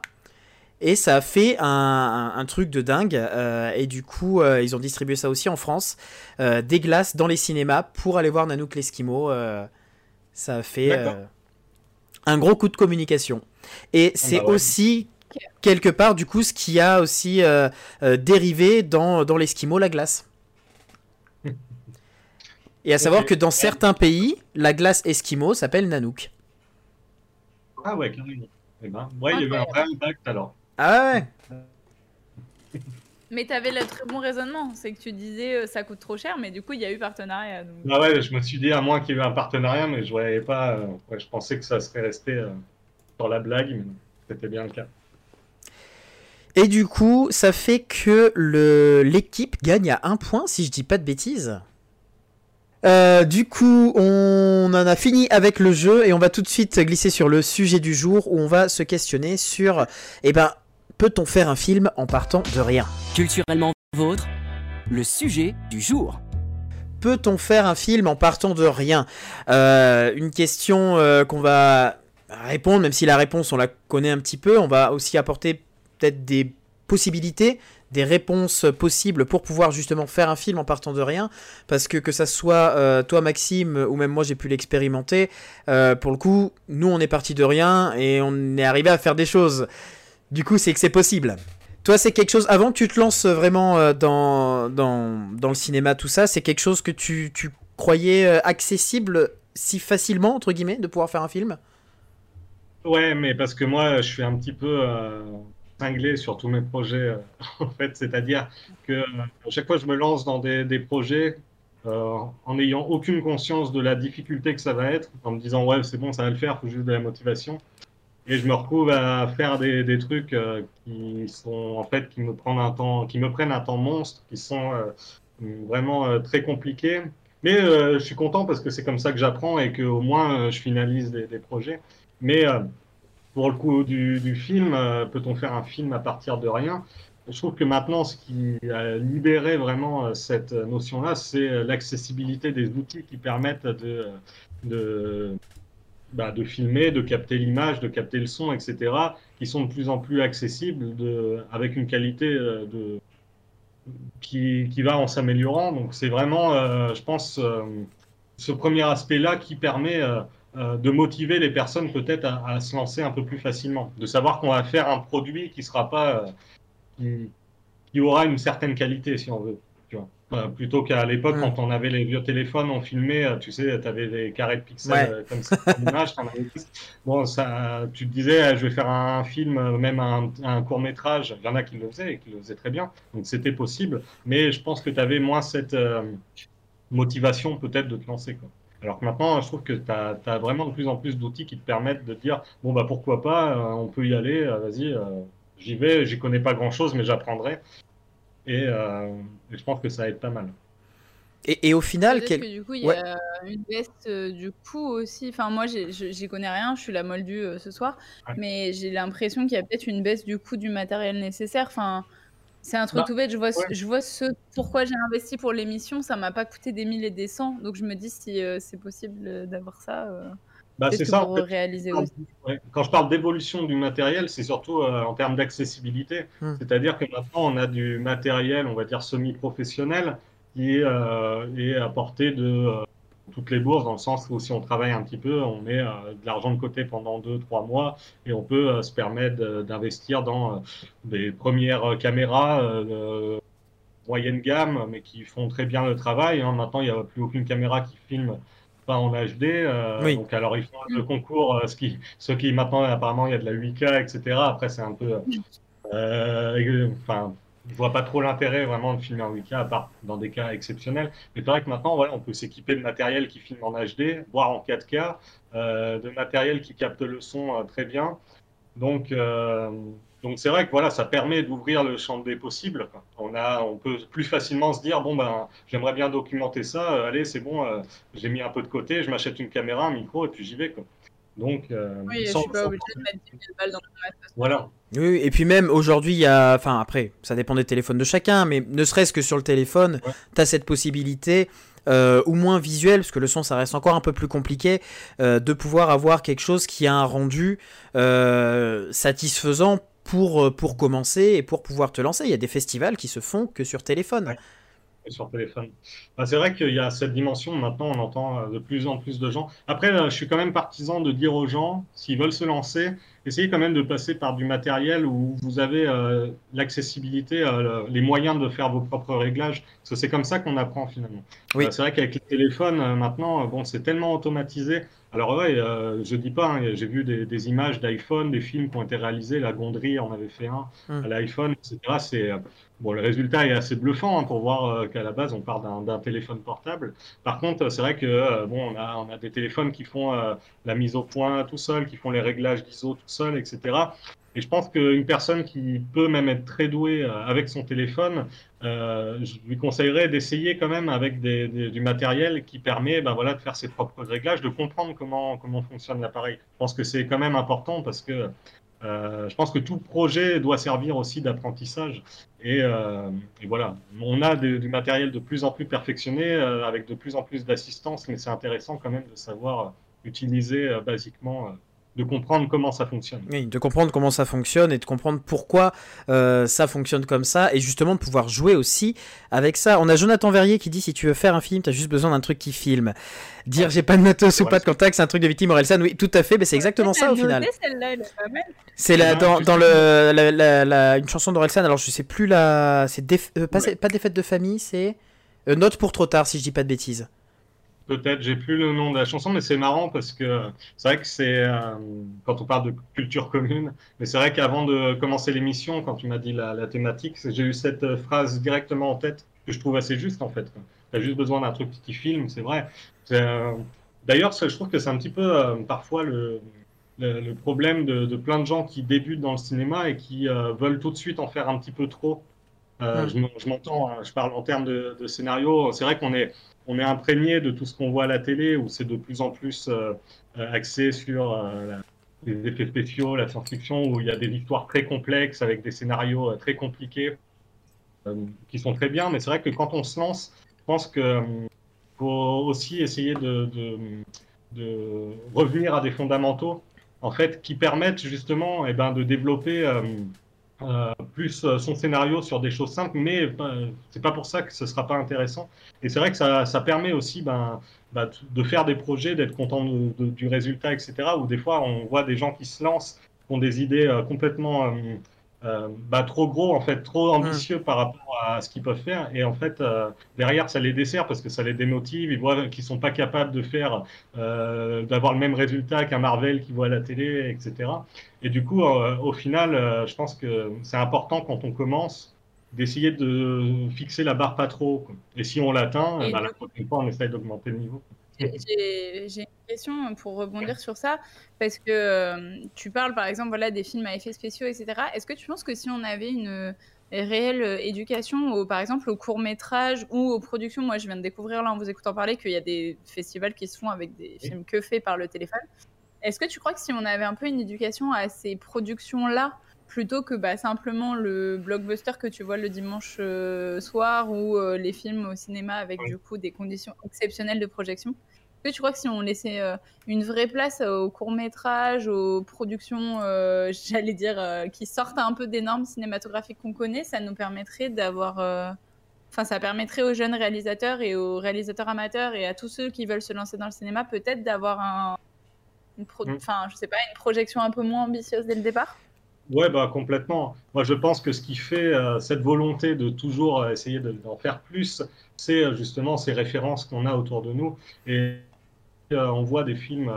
Euh, en fait, voilà, c'est qu'il ne faut pas confondre. Euh, pour moi, un bon film, c'est à la base, c'est un, dialogue qui est bien écrit. C'est une situation qui, sort un petit peu de l'ordinaire, qui interpelle, et on est accroché du début à la chute jusqu'à ou chute s'il y a, hein, pas forcément. Mais voilà, on est accroché vraiment du début à la fin. Pour moi, euh, un bon film, ça se résume à ça. Après, qu'il n'y ait qu'un euh, personnage, que ce soit un monologue dans une pièce avec euh, aucun effet spécial, si vraiment il y a l'idée scénaristique derrière qui accroche, qui interpelle, il n'y a pas forcément besoin de plus. et, bah et, on s'en rend compte, en fait, quand on, ben, on, va, on a la chance à Clermont-Ferrand d'avoir notre festival international du court métrage qui est exceptionnel. Et quand on va tous les ans qu'on voit des, productions. Alors il y a de tout. Hein. Des fois on se dit, ouais, mais c'est extraordinaire d'avoir fait ça. Et des fois on voit qu'avec des tout petits budgets, avec des toutes petites équipes, des tout petits moyens, et eh ben, ça fonctionne et les courts-métrages se, retrouvent à Clermont-Ferrand parce que voilà, il n'y a, a, pas besoin de forcément plus. Des fois, c'est l'idée, c'est le scénario, c'est euh, euh, le jeu d'acteur. Je trouve que c'est un, énorme manque. Enfin, depuis que du coup je suis partie clairement parce que du coup bah, cette année je suis à Bordeaux, les trois dernières années j'étais à Paris et ça mmh. fait donc bah, depuis quatre ans que je suis en contact avec des élèves, que ce soit bah, là maintenant par le travail ou avec euh, des cours particuliers, euh, des cours de soutien devant classe, etc. Et en fait, c'est vrai qu'on a cette chance à Clermont-Ferrand d'avoir cette culture un peu du court métrage parce que bah, tous les, élèves, au moins les lycéens, moi je sais que j'avais fait des sorties avec le lycée au festival, euh, que en plus, bah, voilà, baigner dans l'entourage d'Andreas fait que tu es obligé d'avoir entendu parler de court métrage au moins 100, 200, 280 fois dans ta vie. Euh, et, mais en fait, je me rends compte que les, courts métrages, c'est vraiment un truc absolument inconnu. Euh, des jeunes générations, j'en parle parce que c'est elles que je croise.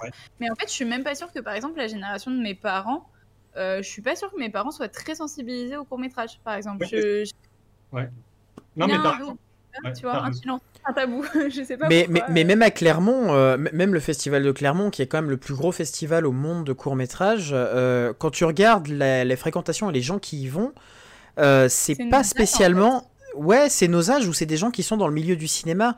C'est-à-dire que c'est pas mm. spécialement des, des les gens de Clermont, mes parents, nos parents ou quoi qui y vont, sauf exception. Hein. Il y en a qui sont très ouverts sur le cinéma mais euh, ça reste, euh, ça reste un public qui se déplace à Clermont pour ça. Ça reste niché. Un public de niche complètement. Et, étonnant parce que c'est quand même le plus grand, quoi. Ouais, mais du coup, en fait, c'est vrai que c'est euh, aussi un, un, monde à part, hein, l'univers du court métrage, et c'est aussi déroutant. C'est ce qu'on expliquait. Enfin, ce que j'expliquais dans le fait que ça dépend de, ce qui nos références. C'est vrai que la première fois, moi, où je suis allé au festival du, court métrage de Clermont-Ferrand. Alors, je pourrais plus vous dire l'année, c'était il y a un petit moment. Mais euh, première séance, j'ai été vraiment dérouté en fait. J'avais jamais vu de court métrage. je me suis retrouvé euh, face à des films euh, qui parfois faisaient 7 minutes, 12 minutes. Et quand on n'est pas habitué au début, on se dit, ouais, mais ça va vite. J'ai pas l'impression que rien n'a été développé. On a, c'est une autre lecture en fait. C'est un apprentissage. Il faut apprendre à regarder des courts métrages aussi. ah, mais tout exactement. À fait. Bah, tu, tu, me fais une transition parfaite. Je suis vraiment désolée, Andreas. Tu, je t'ai coupé la parole. Non, non, mais c'est. Euh, vas-y, euh, ta transition était parfaite, je ne peux pas me.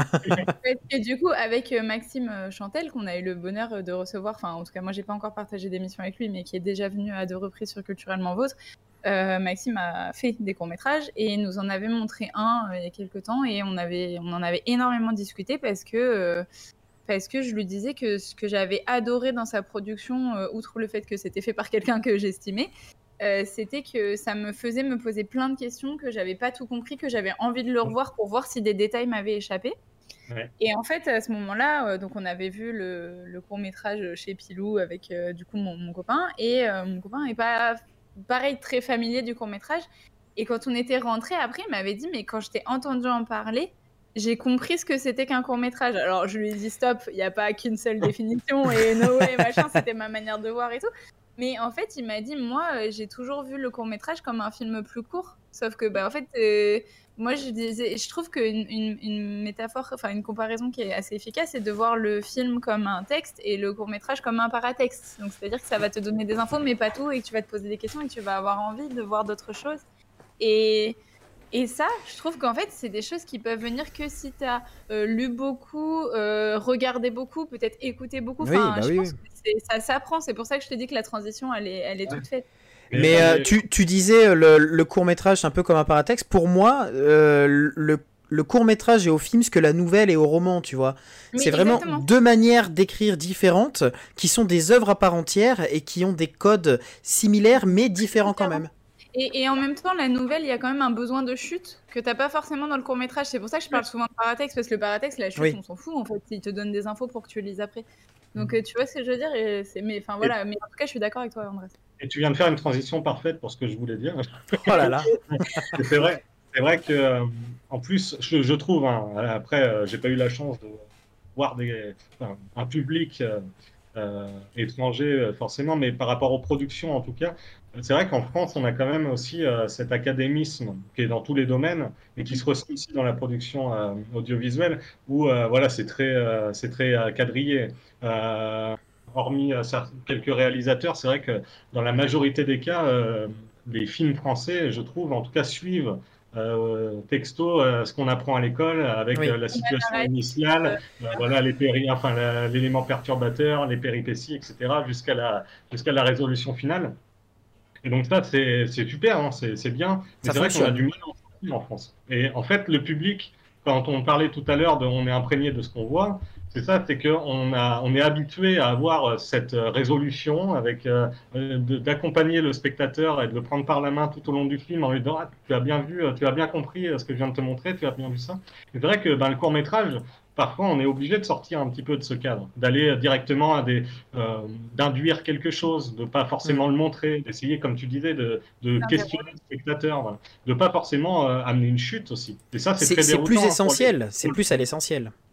Voilà, et ça c'est très déroutant hein, pour un public qui a l'habitude d'avoir euh, sa petite chute, sa, résolution finale. Là, on le laisse euh, pantois euh, devant, devant l'écran et voilà, il se dit mais, mais il n'est pas fini ce film. Voilà, c'est ce qu'on entend souvent. ouais, mais moi j'ai pas compris. Mais pourquoi il vient quoi lui, etc. Bah, justement, c'est ça en fait. Travailler sa lecture du film, c'est travailler aussi son imagination et essayer de voir un petit peu plus loin que ce qui a été donné à montrer et à entendre. C'est sûr. Mais ça, je trouve que c'est un, pour le coup un apprentissage que tu peux avoir partout parce que, mm. parce que euh, quand tu es confronté, enfin, du coup, pour le coup, avec Andreas, comme on a partagé la même euh, classe au lycée, je sais que lui aussi, il a été confronté au théâtre de l'absurde quand on était en première. Et mm. euh, enfin, moi, je sais que par exemple, le théâtre de l'absurde, c'est quelque chose que j'ai mis très très longtemps à apprécier. Parce mm. que pourquoi est-ce que là, tu parlais de, de, la capacité d'avoir un, un, personnage seul capable de faire un monologue et ça peut suffire pourquoi est-ce qu'on a deux personnes qui attendent Godot, qui n'arrivent jamais, qui se parlent des fois, on ne sait pas pourquoi. Enfin, j'ai mis hyper longtemps à apprendre que. Ah, c'est des codes. Euh. Que c'est pas grave, que. Et en fait, ce qui est fou, c'est qu'aujourd'hui, par exemple, ce que je préfère, alors j'ai pas du tout une culture cinématographique étendue, loin de là, mais vraiment, les films que je vais adorer, c'est les films où je vais sortir en disant j'ai pas compris. Et en fait, j'ai été obligée, dans... quand je regardais le film, de me dire ok je comprendrai pas tout donc je lâche l'affaire et je me laisse porter. Et tu vois le dernier qui m'a fait ça je t'en avais parlé André c'était la favorite. Alors on est sorti il y a trois ans je crois. Mais j'avais adoré ce film parce qu'en fait le film est en acte déjà. Je trouve l'idée merveilleuse. Et en fait t'as acte 1 et je me dis quoi? Et puis je me suis dit vas-y ok laisse, laisse toi faire. Juste vas-y lâche lâche, t'es comme tu dis, ta péripétie, ta situation initiale, oublie ça et laisse-toi porter. Et je trouve que regarder beaucoup de courts-métrages et lire beaucoup de, d'extraits ou de choses comme ça, ou de pas toujours avoir tout le cadre du début à la fin, peut être très très formateur. ah bah forcément. Euh... Johan euh, disait dans le chat que l'an dernier, le, festival du court-métrage a eu lieu euh, en ligne, hein, forcément, et euh, que ça a peut-être démocratisé un peu. Euh, pour les gens qui, qui osaient pas se déplacer. Oui, je pense que ça a apporté. Après, pour le coup, là, on, on, on parlait, euh, on parlait de, de court métrage et de ce aussi ce qui fait le court métrage, c'est de pouvoir en parler après. Et pour moi, c'est ça la mm. grande force, mais qui devrait être le cas un peu dans, dans, dans, dans même dans les bons films en fait. C'est de communiquer sur ce qu'on voit avec une autre personne et se dire qu'est-ce que t'as vu, pourquoi ah ouais d'accord t'as compris ça. Et c'est ça qui est fort au court métrage. C'est pour ça que moi je prône le fait de se déplacer dans des festivals parce que c'est euh, c'est limite les, les, souvenirs que je vais avoir le plus quand je repense aux, aux années où j'étais au festival du court métrage. Ça va pas être quand je suis dans la salle en train de regarder le court métrage, mais quand je suis après en train de parler du court métrage avec un pote, avec un inconnu, euh, au bar avec euh, le réalisateur, où tu te dis mais attends, mais ah d'accord, t'as fait ça pour ça. Et ça, c'est incroyable. C'est ça. entièrement d'accord. Et euh, juste un, petit, je sais pas si vous l'avez vu le film pour rebondir sur ce que tu disais, réalité. je le conseille aussi pour ceux qui aiment bien des, films déconstruits de Quentin, Quentin Dupieux. Du coup. J'ai ah, adoré ce film aussi. Mais c'est avec euh, Alain Chabat, si je dis pas de bêtises. Ouais, avec Alain Chabat. Il est, euh, pour moi, c'est un très très bon film, justement pour ce rapport, apprendre à se déconnecter un petit peu du schéma traditionnel euh, et à lâcher prise. Mais tu vois, tout à l'heure, tu parlais des, euh, des, films qui sont faits par des, des, des gens qui n'y connaissent rien et qui, des fois, ont tendance à, à essayer d'en faire trop, euh, aller dans mm. le, le gros film euh, à, la Marvel ou des choses comme ça. Moi, je trouve qu'il y a aussi une tendance autre pour les gens qui sortent d'école et je trouve que généralement, les films qui sortent d'école, c'est des films où on essaie de trop. de trop spiritualiser le film en se disant mm. ouais on va faire un truc hyper compliqué et, ah, quelque part, je trouve ça un peu.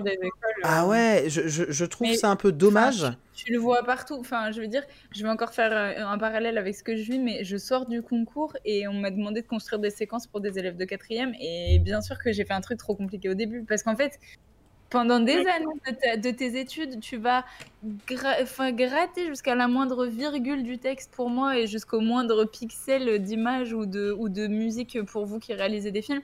Et en fait, on t'amène tellement à pousser dans l'analyse, à pousser dans la recherche que tu sors t'es imprégné de ça. Et en fait, euh, comme là, les gens qui sortent d'école, ils n'ont pas eu le retour à la vie réelle avec Covid ben, on est resté dans notre monde spirituel, tu vois, on n'a pas été rabaissé, on n'a pas eu le poids euh, de remettre les pieds sur Mais euh, ouais, entièrement d'accord. Et aussi, euh, ce qui est important à dire, je trouve, c'est que simplifier son scénario, simplifier sa mise en scène, que, en fait, c'est un travail qui est assez compliqué. Mm. Parce qu'on part souvent, hein. tout le monde, je pense, avec des ambitions un petit peu trop hautes. On imagine des choses très complexes. Et en fait, il faut faire ce travail derrière de, de dire est-ce que c'est essentiel, est-ce que c'est réalisable, est-ce que c'est compréhensible, est-ce que j'en fais pas trop? Et c'est un travail qui est vraiment pas évident. Et en fait, quand on arrive à avoir un film épuré, euh, qui est quand même impactant et qui a gardé que l'essentiel, derrière, il y a eu, euh, je pense, un très gros travail de fait euh, aussi pour, pour l'aider. Et comme disait Emma aussi, on sort d'études où, alors l'analyse filmique, etc., l'analyse, la mise en scène, c'est très bien, mais c'est vrai qu'on est face à des, des œuvres où on nous dit, voilà, alors là, il y a eu la référence à tel, tel, tel artiste, là, tel écrivain, et quand on se retrouve devant la feuille et qu'on doit créer, et eh ben nous, on est mis euh, face, face à cette feuille blanche en disant bon ben mais si j'écris ça ça va ça va être nul il n'y aura pas de, de, profondeur dans mes propos. Et du coup euh, derrière on essaye de voilà de trop comme tu dis parfois spiritualiser les choses. Et c'est pour ça que c'est important derrière de faire ce travail je pense de euh, et puis à prendre confiance en soi aussi ah bah tout à fait. et, ce que dit Meggy dans, dans... Non, pardon, dis, tu, tu, tu parlais de moi. J'ai des souvenirs de toi quand tu étais notamment au conservatoire, enfin où tu faisais du théâtre et que tu me disais oh, je me suis tapé 5 heures de cinéma en polonais surtitré euh, et que je me disais mais pourquoi lui qui adore le cinéma écrit il doit se taper ça? Enfin, ça me désemparait, tu sais, on était au lycée, il disait putain, j'ai passé mon mercredi après à regarder du polonais surtitré, je me disais mais pourquoi tu as besoin de ça? Enfin, et, et tu en as sûrement retiré des choses, hein, mais tu vois ce que je veux dire Je trouve que. Ouais, c'est. Mais, mais comme dans tout ce qui est artistique, McGill dit par rapport aux Beaux-Arts aussi dans, mm. dans, dans, les commentaires, il y a, y a un côté. Alors, c'est très bien l'analyse parce que c'est ce qui permet, comme tu le dis, euh, Maxime, de pouvoir avoir aussi un, fond euh, et, et, approfondir aussi une œuvre. Mais je pense que quand tu vois ça en premier, c'est que ça n'a pas marché. En fait. Et ça peut être très euh, inhibitant, enfin inhibant, ah tu sais. Bah, le truc, c'est que si tu mets ça en premier dans, dans, ton film ou dans ton œuvre, en fait, tu vas t'adresser qu'à des gens qui vont avoir cette connaissance-là, et du coup, tu rabaisses un peu toute une partie du public en disant, bah, vous pouvez pas comprendre.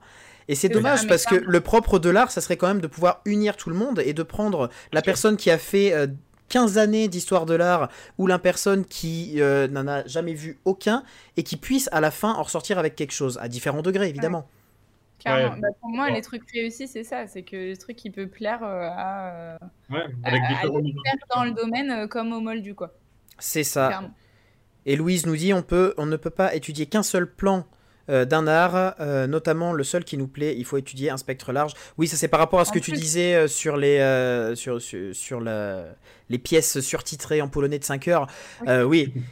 Il y a, y a, à apprendre partout et en vrai c'est une habitude aussi. La première fois qu'on va voir une pièce en polonais de 5 heures, on trouve ça, alors sauf exception, hein, on, on, on, va pouvoir trouver ça un peu rébutant.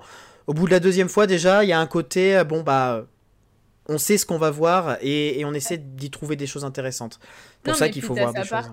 Euh, moi, la première fois que j'ai lu euh, des trucs en ancien français, parce que pour mes cours, je devais faire ça, je me disais, mais qu'est-ce que tu fais là? Et puis euh, aujourd'hui, j'en achète de mon plein gré, quoi. Donc, tu vois, enfin, c'est bien sûr, il y, a ça, y a ça partout.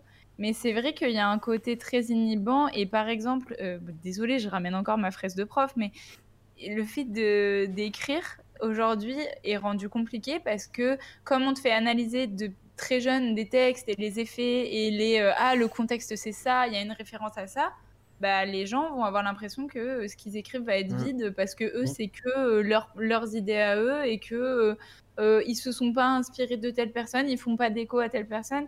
Et je pense que dans l'écriture du scénario, par exemple, ça doit se retrouver, ça, cette idée inhibante que, en fait, ton idée ne suffit pas. Surtout, je trouve ça dommage. Surtout qu'au final, c'est faux quand ils pensent, parce que peu importe ce que tu vas écrire, euh, tu es influencé parce que tu as pu voir, ce que tu as pu lire et le, et le contexte dans lequel tu vis. Donc en fait, même sans vouloir faire des, ponts euh, grossiers vers, euh, vers des œuvres, des artistes ou quoi, tu vas en faire inconsciemment et c'est ça qui va fonctionner. Et c'est ah sans doute quelqu'un d'autre qui va dire Ah tiens, c'est marrant, dans ton film, tu parles de ça, ça fait référence à ça. Et toi, tu as dit Ah bah j'y pensais pas, mais en fait, ouais.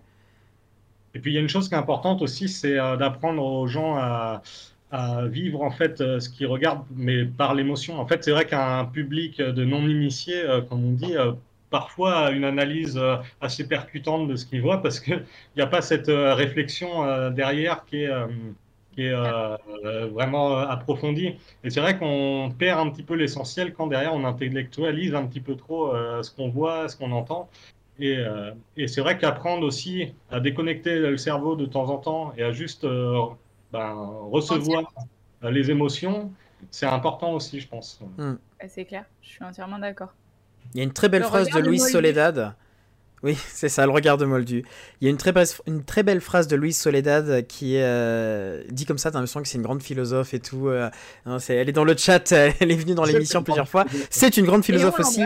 Notre univers est imaginaire et rempli de milliers d'autres. Oh. Bah, c'est magnifique. Mais oui, mais c'est ce qu'il faut. Je veux cette phrase sur des t-shirts. Non, mais c'est tout à fait ça et ça résume euh, exactement tout. Et quand on veut se lancer à, faire des films ou n'importe quelle euh, chose artistique, bah en fait, je pense qu'il faut se lancer, qu'on soit dans les études ou pas, qu'on ait fait des études ou pas, c'est pas, euh, c'est pas ce qui va faire en, sorte qu'on va y arriver ou qu'on va pas y arriver ou qu'on sera plus légitime qu'un autre. Exactement, et dans n'importe quel domaine. En fait, quand autant essayer. Moi, je suis partisan, c'est ce que je disais tout à l'heure. On essaye, on fait, si ça marche pas, bah, tant pis, on réessaye ou on arrête, mais au moins si on aura. Si ça marche pas, euh, tu auras des trucs à retirer de l'échec. Euh, je mets d'énormes guillemets à échec parce que tu auras forcément des choses à retirer. Quoi. Mais à partir du moment. Motivation. en vous-même. à partir du moment où tu es dans la création, et même je pense que c'est valable dans ta vie, euh, enfin dans la vie de chacun, il faut pas euh, avoir peur de se planter et de faire une erreur et, il faut euh, accepter. Et tout le monde et, tu vois même tous les artistes tous les que ce soit des, grands réalisateurs des grands acteurs euh, des grands scénaristes ou autres ils ont tous fait un truc où ils se sont viandés et où on a dit bon là, tout de suite, je pense à Ryan Reynolds qui a fait des films qui étaient complètement merdiques et qui derrière s'en sert pour, euh, pour alimenter euh, euh, Deadpool, pour alimenter cette image d'autodérision qui fonctionne à 10 000%, quoi. Ouais. Et bonsoir, bonsoir Baptiste, bienvenue. Il arrive un peu tard. C'est ça, mieux vaut tard que jamais. Non, je pense que c'est important de, euh, de s'exprimer et, d'essayer. Et puis, on n'est jamais vraiment tout seul. Il y, a, il y a plein de gens qui essayent aussi, en amateur et en professionnel.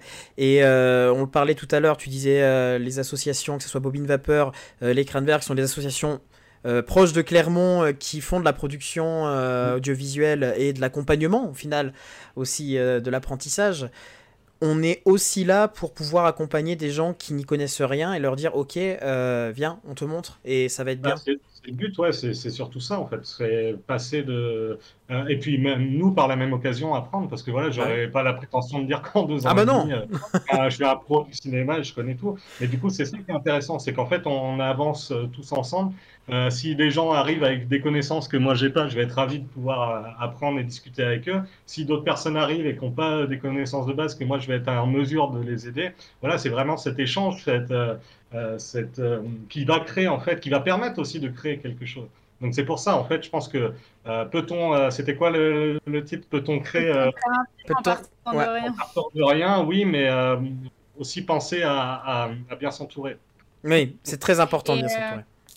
D'ailleurs, tu, me fais penser à un truc parce que tu parlais de l'évolution et de l'accessibilité du matériel. Mais je pense aussi au fait tout bête que euh, on a aussi une accessibilité du partage. Enfin, il y a sûrement des milliers de plateformes que je, je connais pas parce que je suis pas dans le monde du cinéma, mais Ouais, bah, enfin, on doit, complètement. pouvoir euh, échanger euh, énormément, trouver, euh, bah, comme vous dites, des festivals. Enfin, aujourd'hui, avec une telle mission dans les domaines intéressants que. Il y a, y a des possibilités de diffuser, ne serait-ce que bah, une plateforme comme YouTube qui te permet de pouvoir diffuser ton, ton court métrage. Oui, t'as la game. On, on, a compris le sens de ta, de ta réflexion. Euh, ça fonctionne. Après, ça peut avoir l'effet inverse de se dire ouais, mais comme ça, je vais pouvoir être connu tout de suite. C'est très compliqué d'être connu euh, sur, euh, sur Internet et via toutes ces plateformes qui se créent. Il y a mon chat qui vient d'arriver dans la pièce. Excuse-moi, je te coupe en Oui, vas-y, vas-y. Je rebondis sur ce que tu viens de dire. Je trouve que c'est intéressant. Déjà, une notion aussi qui est à prendre en compte. C'est pourquoi on va créer, pourquoi on va faire un film? Est-ce que c'est pour les autres ou pour soi-même déjà à la base Parce que c'est vrai que quand on part avec cette vision de il faut que je fasse bah, soit le maximum de vues sur, sur YouTube ou si il faut que je fasse, il faut que j'ai le maximum de public, etc. je pense que c'est la meilleure manière justement de, de, se planter quelque part et de, de tomber dans les, les erreurs qu'on disait tout à l'heure, où on part dans des choses un petit peu trop complexes parce qu'on a peur de l'image qu'on va donner de notre film, etc. Je pense que c'est important aussi de savoir ce que tu vas le faire, mais de le faire euh, pour toi en premier lieu, en termes d'apprentissage, comme euh, je l'expliquais tout à l'heure, mais aussi en termes de, de, de, vision artistique, esthétique, tout ce que tu as envie de, de montrer, d'amener. Et en fait, euh, tant que ça reste ton objet et que toi, tu y crois et que tu as mis vraiment tout ce que tu voulais dedans, ben, même si c'est un public très minime, mais il y aura des gens qui auront un petit peu la même vision que toi, qui vont adhérer à ce que tu as fait. Quand tu essayes de partir, de, plaire au maximum de gens, euh, de, satisfaire tout le monde, forcément, derrière, je pense que c'est la, meilleure manière de, de, se louper. plaire, à, plaire à tout le monde, c'est plaire à personne. Ouais, de faire des choses un peu insipides, quoi, malheureusement. C'est un peu dommage. Il y a Louise qui dit deviens une star demain. Et oui, bah oui, deviens, deviens une star. Jamais, en fait. Au final, c'est pas ça qui est intéressant. Le but est de pouvoir s'exprimer et, et, il y a Baptiste, et partager, oui, et, se faire plaisir. Il y a Baptiste qui dit dans le chat, c'est tellement d'engagement et de sacrifice que si tu le fais pas par passion, c'est le meilleur moyen de te dégoûter. Eh ben oui. Eh ben oui. Faut que ça vienne des tripes, et c'est comme ça que, que ça fonctionne. Je viens de me rendre compte à quel point cette phrase marche pour le métier de prof, en fait. Genre, je viens d'avoir une réalisation vertigineuse là. En soi, en soi, ça marche pour plein de choses. C'est, ça devrait être la, la, phrase qui guide, euh, qui guide la vie de chacun. Te dire que ce que tu fais, tu le fais parce que c'est ta passion, pas parce qu'on t'y oblige. Hmm. Oh, bah, ça... oh là là, c'est beau. Ah, je pense qu'on aura bien fait le tour. Euh, ah ouais, on a plein de, jolies phrases, euh, tout, plein de jolies phrases dans cette émission. On va pouvoir la réécouter dès qu'on a un petit moment de blues. On met le podcast à culturellement vôtre et puis on va écouter le podcast. On, réécoute cette émission et c'est parfait. Je vous propose qu'on aille sur la dernière rubrique de cette émission, une rubrique où on va continuer d'apprendre des choses parce que c'est euh, la rubrique le mot de la fin. Culturellement vôtre, le mot de la fin. Euh, j'ai euh, des petits mots à vous faire deviner. Le principe du mot de la fin, c'est euh, de dire un mot et que vous essayez de savoir à peu près bah, qu'est-ce que ça veut dire. Et le premier mot que je veux vous faire deviner, c'est taroupe. Qu'est-ce que c'est? T-A-R-O-U-P-E. Est-ce que c'est un nom? Taroupe, c'est un nom commun. Et c'est un ou une? C'est une. Une taroupe. D'accord. C'est un objet du quotidien ou pas? Euh, c'est pas, c'est pas une plante ou un truc comme ça. C'est pas un objet du quotidien non plus. Un outil. C'est pas un outil. Ocytocine, nous dit Solid... Louis Soledad. euh, c'est pas une plante, c'est pas une couleur, ta roupe. C'est un vêtement. c'est pas un vêtement. Euh, c'est une coiffure? C'est pas une coiffure, mais on s'en rapproche. C'est un... un, rapport avec euh, quelque chose qu'on a sur soi. Ah, l'esthétique. Mais attends, mais c'est pas un vêtement, t'as dit. C'est un bijou? C'est pas un vêtement, non, non, c'est pas, c'est pas un bijou, c'est pas un vêtement. C'est un tatouage? Non, pas un tatouage. Est-ce que euh, t'as déjà vu une taroupe en vrai? Euh.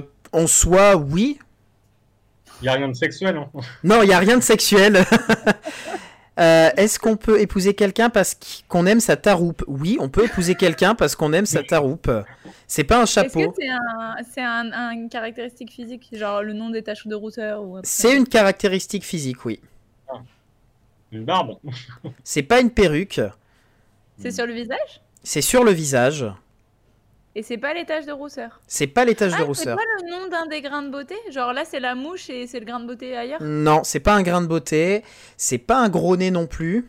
Euh, c'est une spécificité du regard, genre le fait de le Ouais, des yeux, j'allais dire. Des couleurs. C'est pas une spécificité. Une, c'est pas en rapport avec le regard en soi. mais on se rapproche de la zone. Les dents, du coup, la langue, les dents, euh, la bouche. Non, il a dit on se rapproche de la zone, c'est les sourcils? Ah, les sourcils c'est euh, presque les sourcils. Les cils? Non, non, non, on était plus proche avec les sourcils. C'est pas une calvitie naissante au niveau du front. C'est pas les, paupières, non, non, on est vraiment euh, proche des sourcils. Les sourcils. Concentrez-vous. Ah, c'est pas la ride du lion, mais on, est dans la zone géographique. C'est le mono-sourcil C'est le fait d'avoir un mono Ah, Exactement. En fait, la taroupe, c'est la, la taroupe, c'est le poil qui pousse sur la glabelle, donc c'est-à-dire entre les sourcils. Mais non, incroyable Donc on peut épouser quelqu'un grâce à son Voilà, on peut dire j'adore ta taroupe, j'adore euh, tes petits poils de mono-sourcils, tes taroupes. Euh, c'est, c'est voilà. C'est génial, c'est- je suis trop contente ouais. d'avoir. J'espère que euh, ça vous aurait appris quelque chose. Vous pourrez dire ah donc on n'épouse pas. Ah oui, non, Louise apparemment n'épouse pas euh, quelqu'un avec un mono-sourcil. Ça, c'est propre à toi après. Hein. Les goûts Pas d'ocytocine pour la taroupe, donc euh, Louise. Et j'ai un deuxième euh, mot à vous faire deviner. Euh, ce mot, c'est misologie. M-I-S-O-L-O-G-I-E. Du coup, c'est une le- la spécialité du fait de haïr?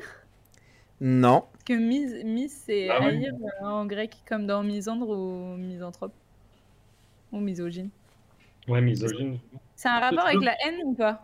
C'est un rapport avec la haine, oui, mais pas, euh, pas des femmes, euh, ni l'étude des femmes. Non, non, ça n'a pas de Ah, rapport c'est avec la ça. haine de- du savoir, genre?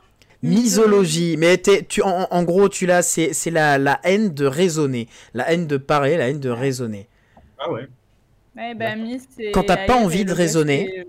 fait, euh, de raisonner. ouais. Tu vois, tes enfants, ils pourraient, tu pourrais dire à, à- à- pas à tes enfants, à tes euh, élèves, Ah, que voilà, ils sont, euh, mi- misolo- misologues. misologues, parce refusent de raisonner. Merci à tout le monde dans le chat euh, d'avoir participé à cette émission. Merci à toi Maxime d'être venu euh, nous partager euh, ton documentaire, ton euh, expérience aussi que tu as eu avec ce documentaire.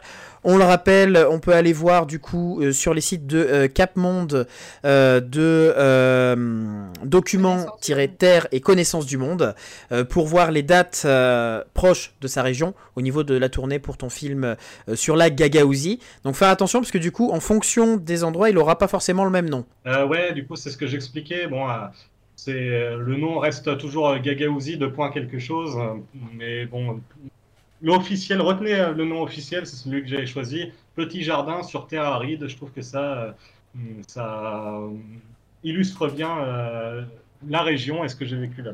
Un documentaire à voir si vous avez l'occasion. En plus, ça vous permettra de rencontrer Maxime en vrai, de pouvoir continuer de parler de la Gagaouzie. Et ça, si c'est pas énorme comme proposition, bah, je sais pas quoi vous proposer. Merci à toi Emma aussi d'être venue sur cette émission et d'avoir participé, lagué un petit peu, mais bon, ça fait partie du jeu. Et merci à tout le monde et on se retrouve la semaine prochaine. Je sais pas si je lag, donc. euh, Tu lagues un peu, mais c'est génial.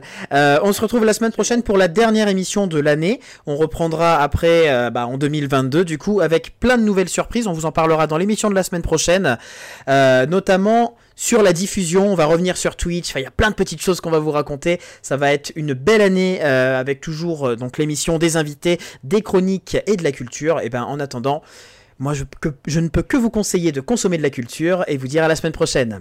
Allez, ciao. Merci d'avoir suivi l'émission Culturellement Vôtre, tous les mercredis de 21h à 22h30 en direct sur Twitch. Retrouvez toutes les émissions en podcast sur Deezer et Spotify. N'hésitez pas à nous suivre sur Facebook et Instagram pour ne manquer aucune actu. Abonne-toi. Brah